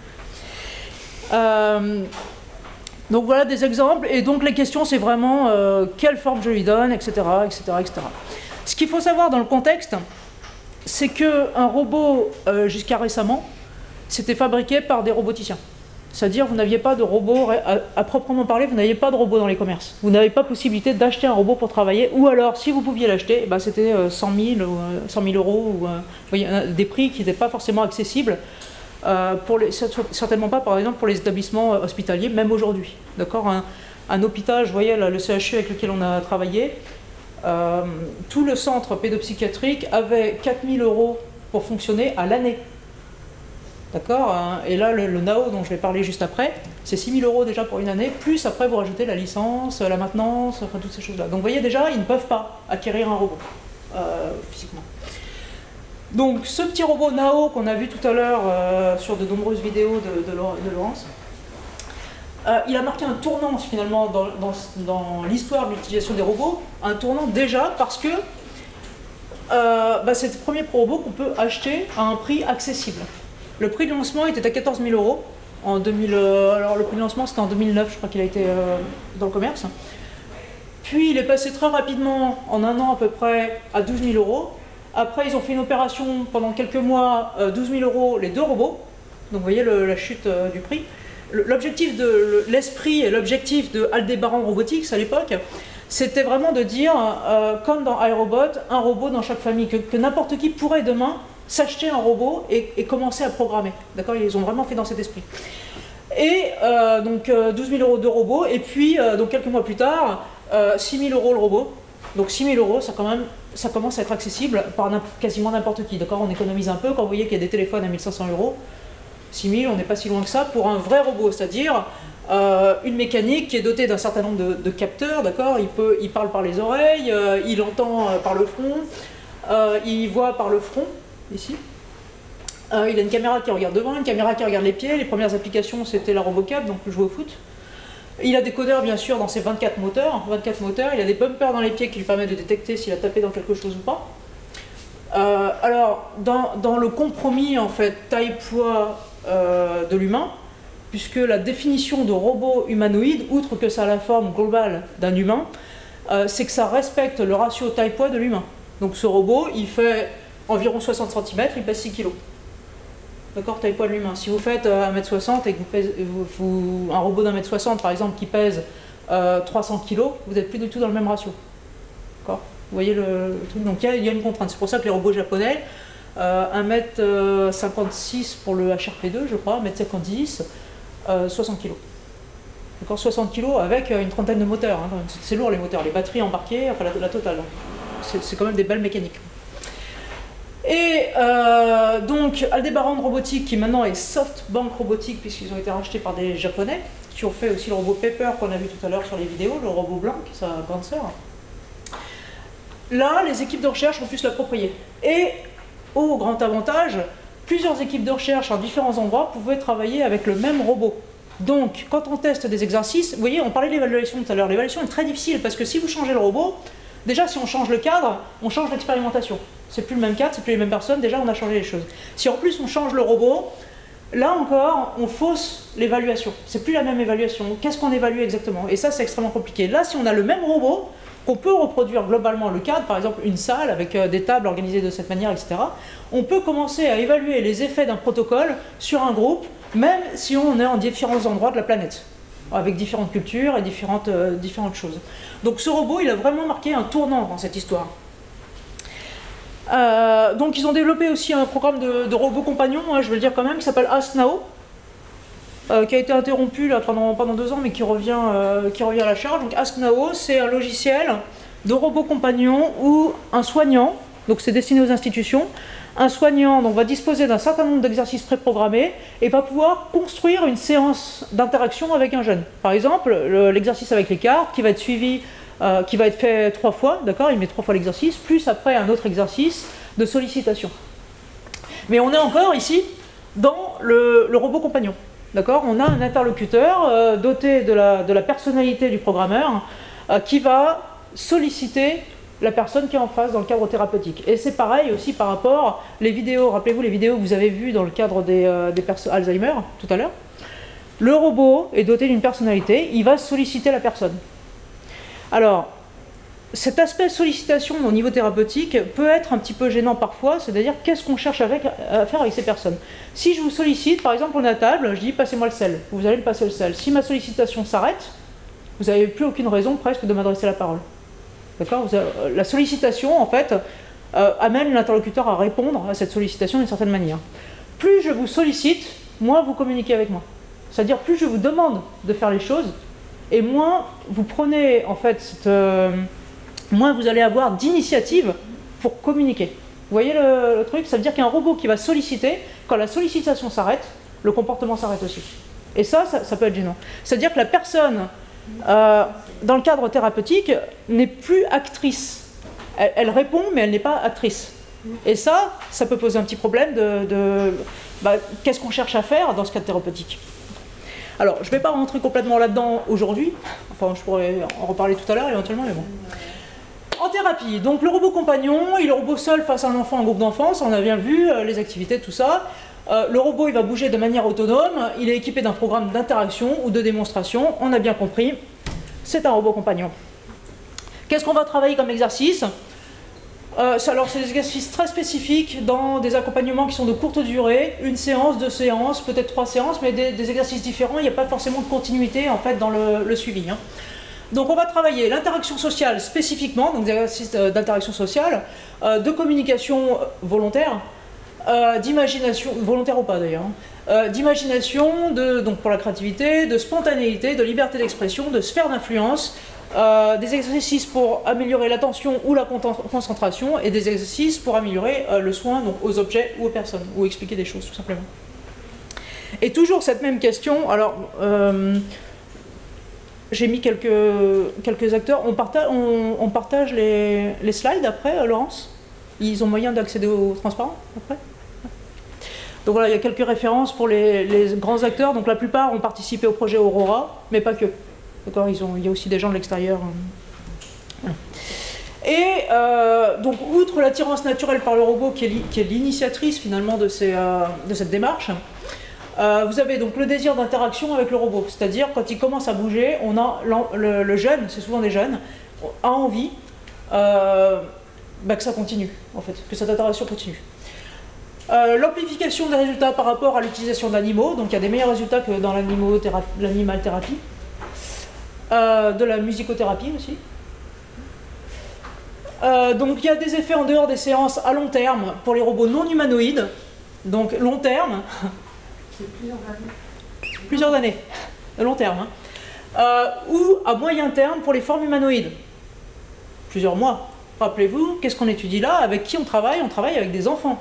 Donc comment ici, donc on parlait de l'évaluation, vous voyez le problème qui se pose, c'est comment je distingue l'effet du robot de l'effet de la croissance? Et d'une thérapie classique finalement même sans robot, parce qu'une thérapie classique a quand même des, effets aussi sur les, sur les personnes qui sont, qui sont suivies.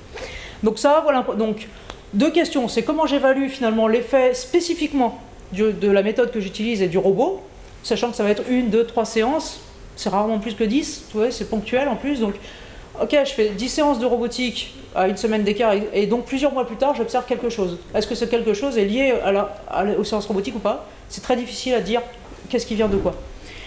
Euh, donc premier problème, c'est l'évaluation. Et deuxième problème, comme je le disais tout à l'heure, c'est comment je remplace le robot par l'humain. Pour que le, jeune réagisse de la même manière euh, au robot humain. Alors, en 2014, est apparue la première alternative au robot extension. Donc, des années 90 euh, jusqu'à 2014, c'est tout le monde sur le robot compagnon. D'accord? Les fabricants, les fabricants de logiciels, les fabricants de robots, enfin, tout, le monde, et, les imaginaires des populations aussi, parce que quand on pense à un robot social, on pense à un compagnon. On pense pas à autre chose qu'un compagnon. D'accord? C'est la seule image qu'on a en tête pour l'instant. Donc est apparu le robot extension. Donc le paradigme du robot extension. On inverse le processus, c'est-à-dire un robot compagnon c'est un interlocuteur, un robot extension c'est une prothèse en communication. J'inverse le processus. J'utilise le robot pour moi m'exprimer dans le monde. D'accord? On est à l'envers. C'est-à-dire que au lieu euh, d'être sollicité, je suis acteur, je deviens acteur. Donc sollicité, je suis tourné vers le passé, je deviens acteur, je suis tourné vers le futur. Donc vous voyez, l'utilisation inverse complètement mon rapport au monde dans le cadre de l'utilisation de ce robot. Et là, on se pose une question quand même, à la base, pour mettre en place ce, paradigme, c'est qu'est-ce que je veux comme interaction avec, avec un individu, ou avec les individus en général Qu'est-ce que je veux comme interaction? On va commencer à réfléchir mais on peut réfléchir que dans la limite de notre imaginaire. C'est-à-dire que toutes ces années de robots compagnons étaient nécessaires pour qu'on comprenne, euh, pour qu'on expérimente et que nos imaginaires évoluent avec l'usage. D'accord? On peut donner de réponses que dans la limite de l'imaginaire. Une question, une fois qu'on m'avait posée, c'est qu'est-ce que les robots ne pourront pas faire? C'est une super question. Et eh bien, tout ce qu'on n'imagine pas. D'accord Ils pourront faire tout ce qu'on imagine. A priori, ils pourront le faire. Est-ce qu'ils vont le faire? C'est pas sûr, mais ils pourront le faire. Donc, quelle interaction je veux que mon robot ait avec les individus et ensuite quelle connexion je veux qu'il ait avec les individus? Donc ça, c'est un ensemble de questions qu'on va se poser. Et donc, comme je parle des individus, la première chose qu'il faut que je regarde, c'est euh, où exactement mon robot se branche par rapport à un individu. un individu est, sociétal, le robot est dit social aussi, sociétal, par extension. Euh, et où est-ce que ça se connecte tout ça en fait, concrètement? Concrètement, il se passe quoi avec un robot? Euh, Et d'où viennent les fantasmes en fait? Donc je commence par me pencher un petit peu sur l'individu. Donc l'individu, il est défini, il est identifié comme une entité autonome au sein d'un groupe. Entité autonome au sein d'un groupe. Euh, la première chose, ça veut dire que l'individu est indissociable du groupe. D'accord? Il est autonome, oui, mais sans le groupe, il n'existe pas. Autre définition qu'on peut trouver, c'est un individu est une personne séparée des autres et possédant ses propres besoins et objectifs, droits et responsabilités. Donc chaque individu, en fait, peut être traité séparément du groupe, mais l'individu est indissociable du groupe. Euh, donc ceci étant compris, l'individu va se distinguer du groupe par une frontière. Alors c'est pas forcément une frontière physique, c'est un peu plus complexe que ça, parce qu'on a euh, le psychique, euh, le nerveux, enfin bon, c'est très complexe, hein, il y a beaucoup de, couches qui s'enchaînent. Donc là, je ne vais pas rentrer dans les détails, je vais juste essayer d'extraire un certain nombre de points qui vont me permettre de comprendre les mécanismes qui sont mis en place dans le robot extension et comment on l'utilise. Et pourquoi on a des bons résultats, quoi, surtout. Enfin, voilà, Donc l'individu est défini par une frontière. Donc la frontière au monde est identifiée, dans le cadre d'un individu identifié. Et elle permet de distinguer le soi du monde. Le monde étant défini ici comme le non-soi. C'est-à-dire tout ce qui n'est pas le soi, bah, c'est le monde. C'est-à-dire ça regroupe des individus, des objets, euh, des, impressions, le temps, le climat, enfin tout, tout ce qui est le non-soi. La frontière entre le soi et le monde est un processus complexe basé sur les concepts d'enveloppe. Encore une fois, ça peut être une enveloppe euh, psychique, morale, enfin toutes les couches possibles, et physique, bien sûr, euh, aussi. concept de dynamique de construction et de déconstruction des liens au monde. le principe d'altérité, donc le rapport à l'autre, et le principe d'ipséité, le rapport à soi. La frontière entre le soi et le monde, elle, est, elle peut changer, elle est variante, elle est mobile. C'est-à-dire qu'elle peut être affectée par des événements extérieurs hein, qui sont associés au faire, c'est l'agir, d'accord, le faire, l'adaptation à l'environnement, ou l'intérieur, des, événements intérieurs, c'est-à-dire l'être, et avec une recherche d'équilibre. Cette frontière, elle définit un équilibre subtil et fragile de l'individu parce qu'elle est constamment traversée par un flux d'informations de l'intérieur à l'extérieur et de l'extérieur à l'intérieur. Alors la frontière est, fondamentale, euh, donc la frontière donne accès à la définition de l'identité, donc elle est fondamentale de toute façon. Mais elle est fondamentale aussi pour ressentir un certain nombre de choses, par exemple la notion même de joie, le fait de se sentir joyeux. Si vous n'aviez pas de frontière, vous ne pourriez pas vous sentir joyeux, parce que la joie résulte d'un processus de flux entre l'extérieur et l'intérieur. Si vous, pas si vous perdez ce flux, c'est-à-dire si la frontière est mal identifiée, que en tant qu'individu vous êtes mal identifié, vous ne pouvez pas connaître la joie. Donc je, dis ça parce que par exemple dans, le cadre de l'autisme, la frontière, c'est la première caractéristique de l'autisme, c'est que la frontière entre le soi et le monde n'est pas est mal identifiée. D'accord C'est le premier symptôme en fait et, l'individu n'existe pas. Donc si l'individu n'existe pas, c'est-à-dire qu'il ne peut pas connaître la joie, un enfant autiste. C'est quand même triste. Enfin, il ne peut pas connaître la tristesse non plus, et ça, c'est plus joyeux. Euh. donc, l'individu, globalement, il y a deux, on va le séparer en deux euh, rapidement. Comme je vous disais, c'est une partie d'un groupe. Donc, si on se concentre sur la part, c'est une constitution. Et si on se concentre sur l'aspect groupe, sociétal, c'est une interaction. Pour la constitution, un cadre fixe, rigide et structuré, débouchant sur un ensemble de règles immuables, de connaissances et de certitudes. D'accord? Le cadre est rigide. Et dans ce cadre, à l'intérieur de ce cadre, vous avez une dynamique forte et un mouvement permanent entre réalité et imaginaire. Entre, tout ça, ça a un rôle de régulation équilibrant, la sensibilité. Mais là, ce qui est important, c'est qu'on ait en même temps ce cadre fixe et à l'intérieur une dynamique. D'accord? Quelque chose de mobile. Mais cadre fixe, dynamique mobile. Et pour la partie interaction, elle est basée sur la perception, euh, vos capteurs, hein, le toucher, l'essence, euh, enfin tout ça. Et c'est un équilibre entre la capacité à créer des liens avec l'extérieur et la capacité à détruire ces liens avec l'extérieur. Ou à détruire des liens avec l'extérieur. D'accord? En permanence, je vais créer des liens et détruire des liens. Alors, la longueur de création du lien va varier en fonction de l'importance de, de l'information qu'il retient. Et ce qui est important ici sur cette capacité de créer des liens, donc la notion de reliance et de déliance, hein, ou la notion de liance. Liance, ça regroupe créer et détruire les liens avec l'extérieur. Ce qui est important, c'est qu'en fait, notre robot, il se connecte à cet endroit-là. Le robot social se connecte à cet endroit-là. Donc c'est là qu'on va pouvoir agir sur les individus. En se rappelant qu'entre les deux, il y a la frontière, et cette frontière, eh ben, il va falloir chercher à la redéfinir, pour redéfinir l'identité. Et si on définit l'individu, rappelez-vous que ça débouche sur la définition de l'identité, le soi.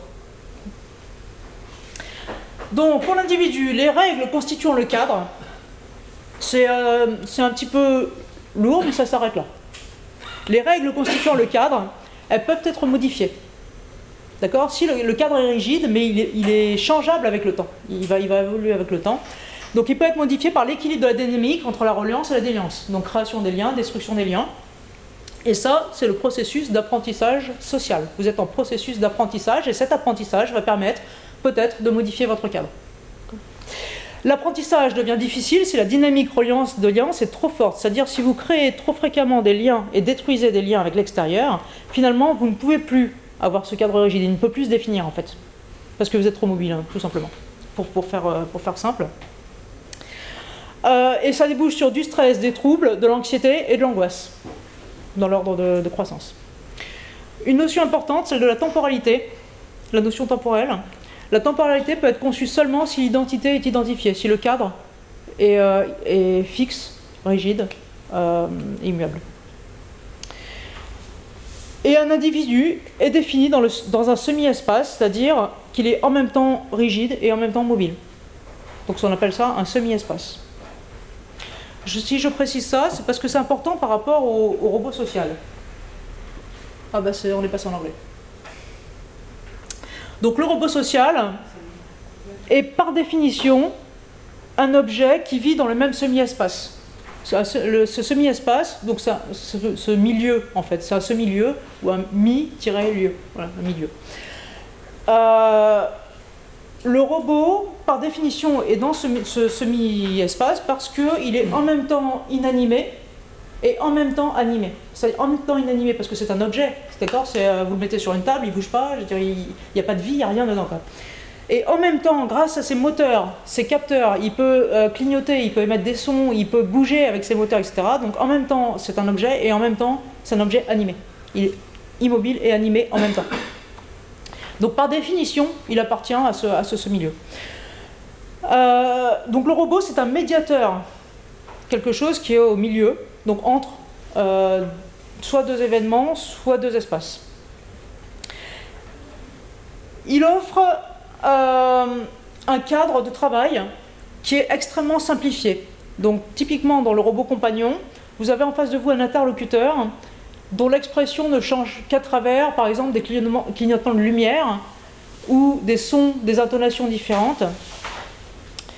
Euh, mais vous n'avez pas d'échange, par exemple, hormonal comme avec les humains, vous n'avez pas d'échange complexe. Typiquement, quand vous dites euh, oui, ça me plaît, ouais, ça me plaît, d'accord? Si, je m'arrête au mot, bah oui, ça lui plaît. Voilà. Si je le regarde dans un livre, oui, ça me plaît. Si je regarde la personne qui dit bah ouais, ça me plaît, vous voyez, c'est complexe. C'est une relation qui est complexe et qu'il faut, euh, redéfinir. Mais chez le robot, vous ne l'avez pas ça. D'accord? S'il dit oui, ça me plaît, c'est que oui, ça lui plaît. D'accord? Vous ne pouvez pas aller beaucoup plus loin. Donc c'est extrêmement simplifié et donc c'est extrêmement confortable, en fait, finalement. La, relation au robot, la communication avec le robot, dans sa, simplification, en fait, est très confortable et reposante. Et en plus, elle est rassurante puisque le robot est défini dans un cadre hyper rigide. Une fonction fait une chose et cette même fonction fera la même chose quoi que vous fassiez. Un humain ne fait jamais la même chose, il marche même pas pareil quand, il fait 5 pas, par exemple, les 5 pas sont différents au niveau mobilité. Alors que le robot, il fera toujours pareil, il est, il est, considérablement rassurant finalement. Donc, euh, hop, ça on l'a vu. Dans le cadre du robot compagnon, donc on a un interlocuteur qui va nous solliciter. Dans le cas du robot extension, on va programmer le robot pour communiquer vers le monde. D'accord? On est inversé dans le rôle, comme je l'ai dit précédemment. Donc c'est une sorte de prothèse en communication. Je peux faire dire et faire faire au robot tout ce que je veux, ou presque, dans la limite de ses réalisations technologiques. Donc l'opérateur programme le robot et il peut euh, agir, le monde euh, agir, sur le monde, donc le non-soi, euh, par son intermédiaire. L'opérateur est protégé à l'intérieur du cadre rigide du robot, et ce qui est important, c'est que ce robot, il a cette caractéristique, comme je vous disais, il est défini, par définition, il est conçu dans ce espèce de semi-espace, de ce milieu. Et il a cette capacité pour l'opérateur ou pour l'interlocuteur d'amener l'humain dans ce même semi-espace. Donc c'est là, où c'est important. C'est-à-dire quand vous utilisez un robot, euh, vous rentrez dans ce lieu où l'apprentissage social est possible. D'accord? Vous, passez en phase d'apprentissage social dans ce semi-espace. Donc le robot ne modifie ni l'opérateur ni l'interlocuteur, c'est pas le robot qui le fait. Par contre, comme vous, vous êtes en mode apprentissage, tout ce qui passe autour de vous peut influer, sur cet apprentissage. Vous voyez l'impact que ça peut avoir. C'est-à-dire, si j'utilise un robot, je passe en mode apprentissage, et s'il se passe quelque chose autour de moi, ça, peut modifier finalement mon cadre. Mais c'est pas le robot lui-même. Le robot, il fait rien, en fait, à part m'entraîner dans son, dans son semi-espace. Et donc, dans la sécurité de ce semi-espace, puisque c'est une zone qui est très sécure pour l'humain, très confortable, très euh, simplifiée, l'opérateur ou l'interlocuteur peuvent être modifiés. Et c'est là, dans le paradigme du robot extension, qu'on utilise. C'est la, plus grande propriété qu'on va utiliser sur ces robots dans le cadre euh, thérapeutique, c'est de profiter de ce qu'offre le robot, le cadre du robot rigide, sécurisant, euh, semi-espace, pour modifier les personnes qui l'utilisent. Et on l'accompagne dans cette modification. C'est l'accompagnement thérapeutique. Donc, je vais vous parler de l'expérimental. Donc, robotisme, c'est le projet qui a été lancé en 2014 euh, qui introduit donc trois robots Nao euh, de SoftBank Robotics, donc vous avez compris. Euh, il est fait par l'association Robot et soutenu principalement donc, par des académies comme Centrale Nantes, l'Université de Nantes, qui est, alors ça, sort mal l'Université de Nantes, et sinon beaucoup de, privés finalement, beaucoup de soutien privé, en fait, très très peu de, soutien public. Et cet accompagnement, en fait, c'est un accompagnement donc, systématique en 20 semaines, donc 20 fois une heure, toutes les, toutes les semaines une heure en fait. donc 20 ateliers qui vont alterner 10 euh, ateliers non robotiques et 10 ateliers robotiques. Le principe et l'objectif de cet accompagnement, ça va être de construire un spectacle qui va être restitué publiquement lors de la 21e séance. D'accord? Donc pendant les 20 séances, il y a 6 jeunes, 6 participants, 6 adolescents, c'est pour des adolescents, vont construire un spectacle robotique qui va être restitué publiquement lors de la 21e séance. Donc le cadre est assez simple.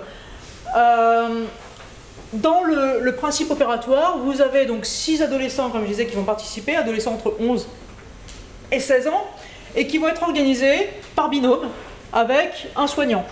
Donc vous avez, euh, comme ils sont six, hein, trois trinômes finalement dans cette salle, avec toutes les tables au centre de la salle, c'est-à-dire que chaque trinôme peut voir les deux autres travailler. Tout le monde se voit, d'accord Et le centre d'attention ici, c'est le robot.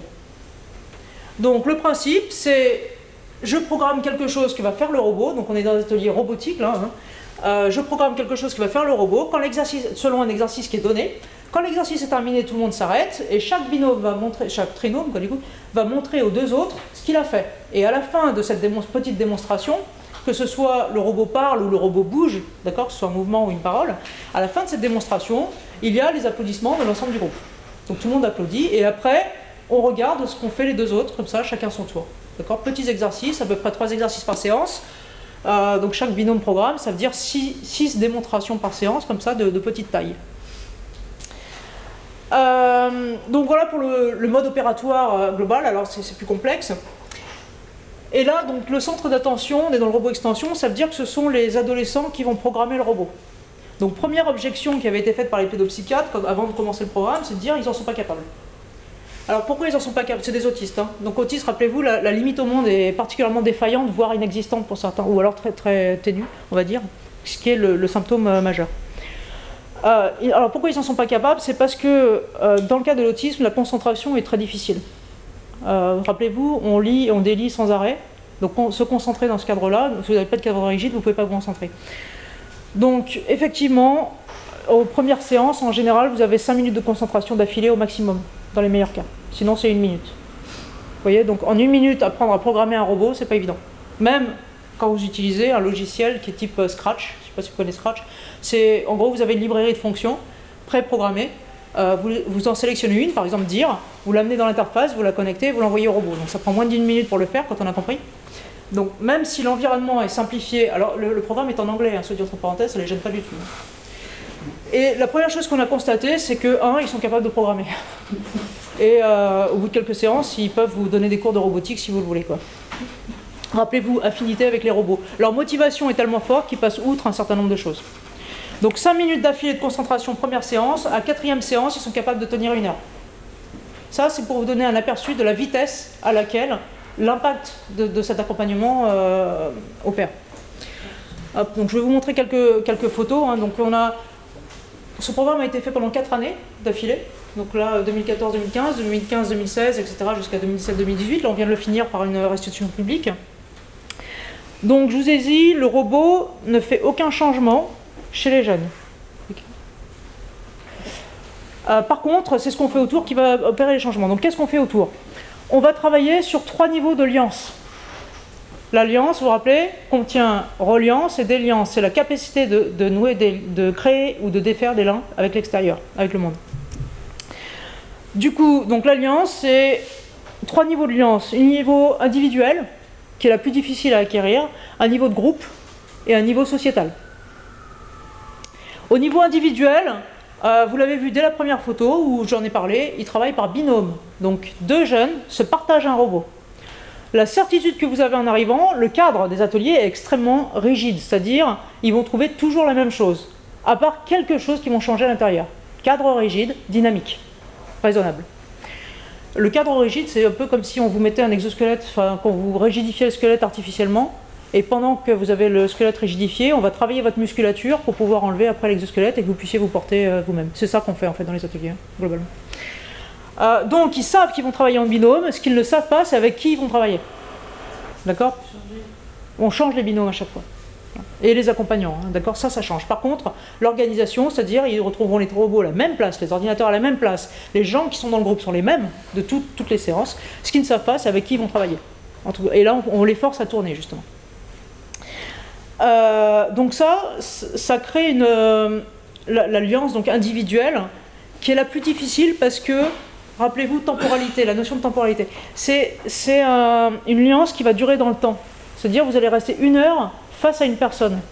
Sachant que vous n'avez pas de limite, ça veut dire que vous absorbez l'autre et que l'autre vous absorbe quand il n'y a pas de limite.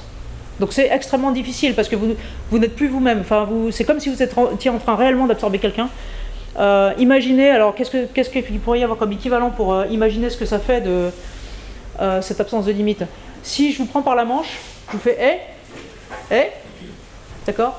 Donc je le fais une fois, après je le fais 5 minutes. Ça commence à vous énerver. Une heure. Eh Eh D'accord? Je fais ça une semaine, vous devenez fou. Parce qu'il y a quelqu'un qui est constamment en train de rentrer dans votre espace. Vous, n'arrivez plus à vous retrouver vous-même. D'accord? C'est une, invasion. Et, c'est un peu le même principe. C'est-à-dire, c'est comme si vous aviez quelqu'un en permanence qui fait ça quand, votre limite est défaillante. Donc, ce, travail individuel, cette lance individuelle est très longue parce que donc ils vont faire un exercice. Quand ils ont, donc ils ont l'attention du, soignant, du soignant qui est avec eux, ils ont l'attention parce que le soignant est formé à l'utilisation des robots et va leur rappeler les fonctions, leur rappeler l'exercice, les aider à se concentrer et aller vers l'objectif, à créer éventuellement. D'accord C'est des exercices de création. Donc à faire dire des choses aux robots. Ils vont, ils vont les motiver. Et quand l'exercice est fini, on le, donc on arrête tout, on montre aux autres, on regarde ce que les autres ont fait, il y a applaudissements. Regardez ce que les autres ont fait n'est pas forcément évident. Et donc l'exercice étant fini et les applaudissements étant finis, c'est le binôme qui va faire l'exercice. Donc on perd le clavier, l'ordinateur, le, robot. Donc déjà, on accepte de lâcher ça à l'autre. Et on accepte aussi de perdre l'attention du soignant, parce que le soignant aide celui qui est autre programmé. D'accord? C'est très difficile sur les, premières fois. Et si les exercices sont assez courts, au bout de quelques minutes, on reprend la main sur le clavier et on recommence à programmer. Si c'est assez court, ils vont réaliser très rapidement qu'ils peuvent lâcher le robot parce qu'ils vont le récupérer rapidement. D'accord? Il y a une sécurité. Rappelez-vous le cadre, la sécurité. Donc rapidement, c'est quoi? L'atelier fait une heure. On design donc trois exercices. Ça fait à peu près 10 minutes chacun à chaque fois. Et on tourne. D'accord? Donc la première fois, c'est très difficile de lâcher le robot. La deuxième fois, c'est un peu moins difficile. La troisième fois, on a compris qu'on allait le récupérer. Donc c'est bon. Et toutes les séances, c'est comme ça pendant 20 séances. Euh, donc la progression, c'est quoi? C'est au début, quand je perds le robot, donc souvent il y a des grognements qui peuvent être plus ou moins forts. On en avait un cette année qui montait à 100 décibels. Euh, les parents vivent avec, un casque avec des casques sur les oreilles. 100 hein. décibels, vous voyez ce que ça fait ou pas? Non? 70 décibels, c'est un tapage diurne. Donc c'est déjà, il faut y aller fort. Hein, euh, là, il est descendu, donc le père s'est acheté pour dédramatiser en fait. Vous savez, il finit par en faire un jeu parce que vivre avec ça à la maison, c'est pas. Il s'est acheté un sonomètre pour mesurer en fait la hauteur des cris. Euh, et apparemment, donc, dans son domicile, il est descendu à 72 décibels, ce qui commence à être. Euh, bah, c'est mieux hein, quand même. Donc là, vous vivez en pleine campagne sans voisin, c'est mieux. Euh, donc ça peut être des grognements qui sont, enfin, ou des, de la protestation, de la résistance, on n'a pas envie de lâcher le clavier, d'accord, hein, une possession, une prise du clavier, donc sans, sans, trop de soins au début, des choses comme ça. Ça se résout petit à petit, assez rapidement déjà, dès la fin de la première séance, on accepte, on grogne un peu, mais on laisse le clavier. Au début, on ignore complètement ce que fait l'autre, de toute façon, on ne le voit pas, donc euh, on ignore complètement ce que fait l'autre. Et au bout de 4-5 séances robotiques, on remarque petit à petit que les jeunes vont regarder, jeter un œil par-dessus l'épaule du voisin. Après, ils vont donc pour voir sur l'ordinateur ce qui est fait. Après, ils vont regarder ce que fait le robot quand il lance le programme au robot. Et après, ils vont commencer à interagir pour remplacer l'action du soignant. C'est-à-dire, si le partenaire, le binôme, euh, a oublié où était une fonction, ils vont donner une indication. Et là, on est dans la communication.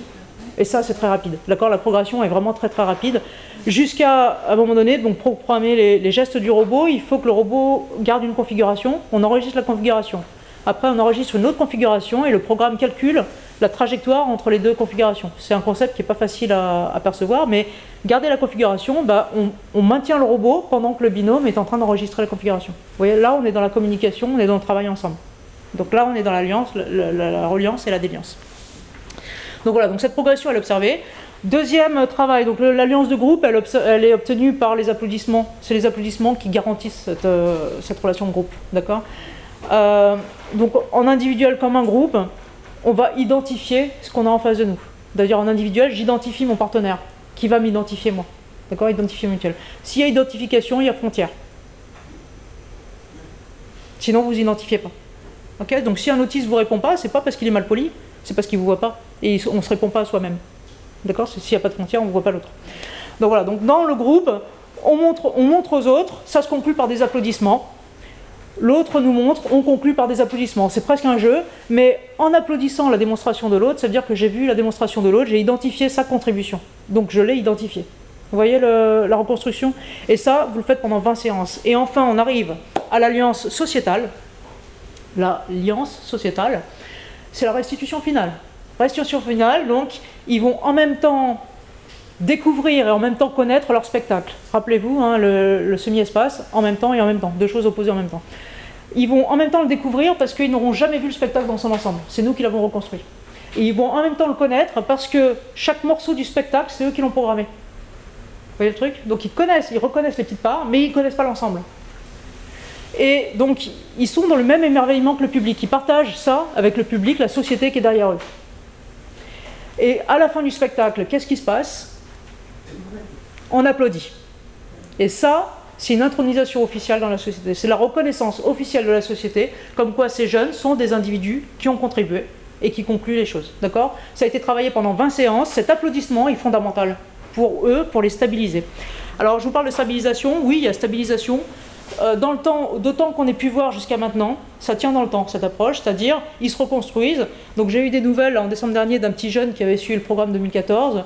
Euh, il a une copine, il est intégré, il est intégré à l'école, il a des bonnes notes, ça se passe bien, donc trois ans plus tard. Donc a priori, ça tue dans le temps. Est-ce qu'il faut, au bout d'un moment, recommencer ce travail de reconstruction? Parce que rappelez-vous, le cadre est mobile. D'accord? Et ils ont cette capacité à, avoir une très forte dynamique de, reliance et de déliance. De toute façon, ils l'ont, euh, d'accord C'est ça. Donc peut-être qu'à un moment donné, il faut être vigilant et leur redonner un petit peu de force pour réussir à garder ce cadre fixe qui va leur permettre de, se définir en tant qu'individu de la société. D'accord Et garder leur contribution. Alors, les conséquences, donc là vous voyez quelques photos avec ce robot, les ateliers, tout ça, les soignants. Euh, donc, les résultats, parce que c'est quand même important, qu'est-ce qu'on observe? Euh, réduction des crises d'angoisse sous toutes ses formes. Augmentation de la communication volontaire. Alors toutes ces formes, c'est automutilation, euh, les hurlements, bien sûr, hein, euh, ça peut être ça, automutilation, le mutisme. Puisqu'on en avait un qui était complètement dans le mutisme, qui, donc on l'a suivi pendant deux ans sur un groupe, première, deuxième année de programme. on a vu les parents en fin de deuxième année qui disaient Ouais, mais il est trop bavard. Voilà, donc il a, on a résolu ce problème de mutisme, mais on ne pouvait pas revenir en arrière. Donc le gamin, blablabla. Bla bla bla ok. Euh, etc. Donc toutes les, réactions d'angoisse que chacun va générer différemment. Voilà, mais c'est la même angoisse. Augmentation des temps de concentration, donc c'est spectaculaire, parce que je dis 5 minutes première séance robotique, euh, une heure à la fin de la quatrième séance à peu près, en moyenne hein, pour tous, c'est entre 3 euh, et 6 séances. Mais globalement, c'est 4 pour la plupart. Euh, c'est stable dans le temps, donc jusqu'à maintenant. Et euh, ce qui est le plus spectaculaire, enfin ce qui met ce, programme au, niveau du spectaculaire, c'est la rapidité des changements. Rapidité parce que on a en fait sur les bons boutons, c'est-à-dire on a reconstruit la limite. Et si on reconstruit la limite, il y a tout qui s'arrange, en fait finalement. Avec un bémol, attention, on n'a pas soigné l'autisme. C'est pas une maladie. Hein. On n'a pas soigné l'autisme. Le robot n'a rien fait sur les gens. Ce qui a fait déjà, on a réduit, donc on a reconstruit la limite au monde, donc ça d'accord. Et euh, c'est pas le robot qui l'a fait, c'est ce qu'il y avait tout autour. C'est-à-dire, il y a plein de gens qui ont acheté des robots et 15 jours plus tard, les robots étaient dans le placard, ils savaient pas quoi en faire. D'accord Ils n'ont pas vu l'intérêt, donc voilà. Donc c'est bien d'avoir des robots. La question qui a été posée d'ailleurs tout à l'heure, on en fait quoi des robots? Voilà un petit résumé. Donc 6 participants, 3 soignants, responsables de programme, un animateur de séance dans chaque salle. Donc c'est la mini-société qu'on a construite. Toujours le même groupe pendant les 20 séances. 20 ateliers, alternant 10 séances non robotiques et 10 séances robotiques. Pendant les séances non robotiques, j'en ai pas beaucoup parlé, ils vont construire euh, le décor du spectacle, enregistrer des voix off. Alors le spectacle, en gros, on enregistre leur voix qui raconte une histoire, et eux, pendant les séances robotiques, vont programmer les gestes, donc ils prêtent leur voix au robot qui va raconter l'histoire donc avec leur voix. D'accord? Ils programment les gestes du robot, euh, les lumières des LED, des yeux pour les émotions, euh, des, choses comme ça. Un spectacle public final. Et on a travaillé sur trois niveaux d'audience, donc individuel, le groupe et sociétal. L'utilisation d'un robot est fondamentale, comparée avec d'autres médiateurs qui peuvent exister, que ce soit les animaux, les, la marionnette, les instruments, etc. L'approche, on parlait de pédopsychiatre, avait été qualifiée d'accélérateur thérapeutique. Une mère avait dit qu'on obtenait en une séance robotique l'équivalent de trois ans de thérapie classique.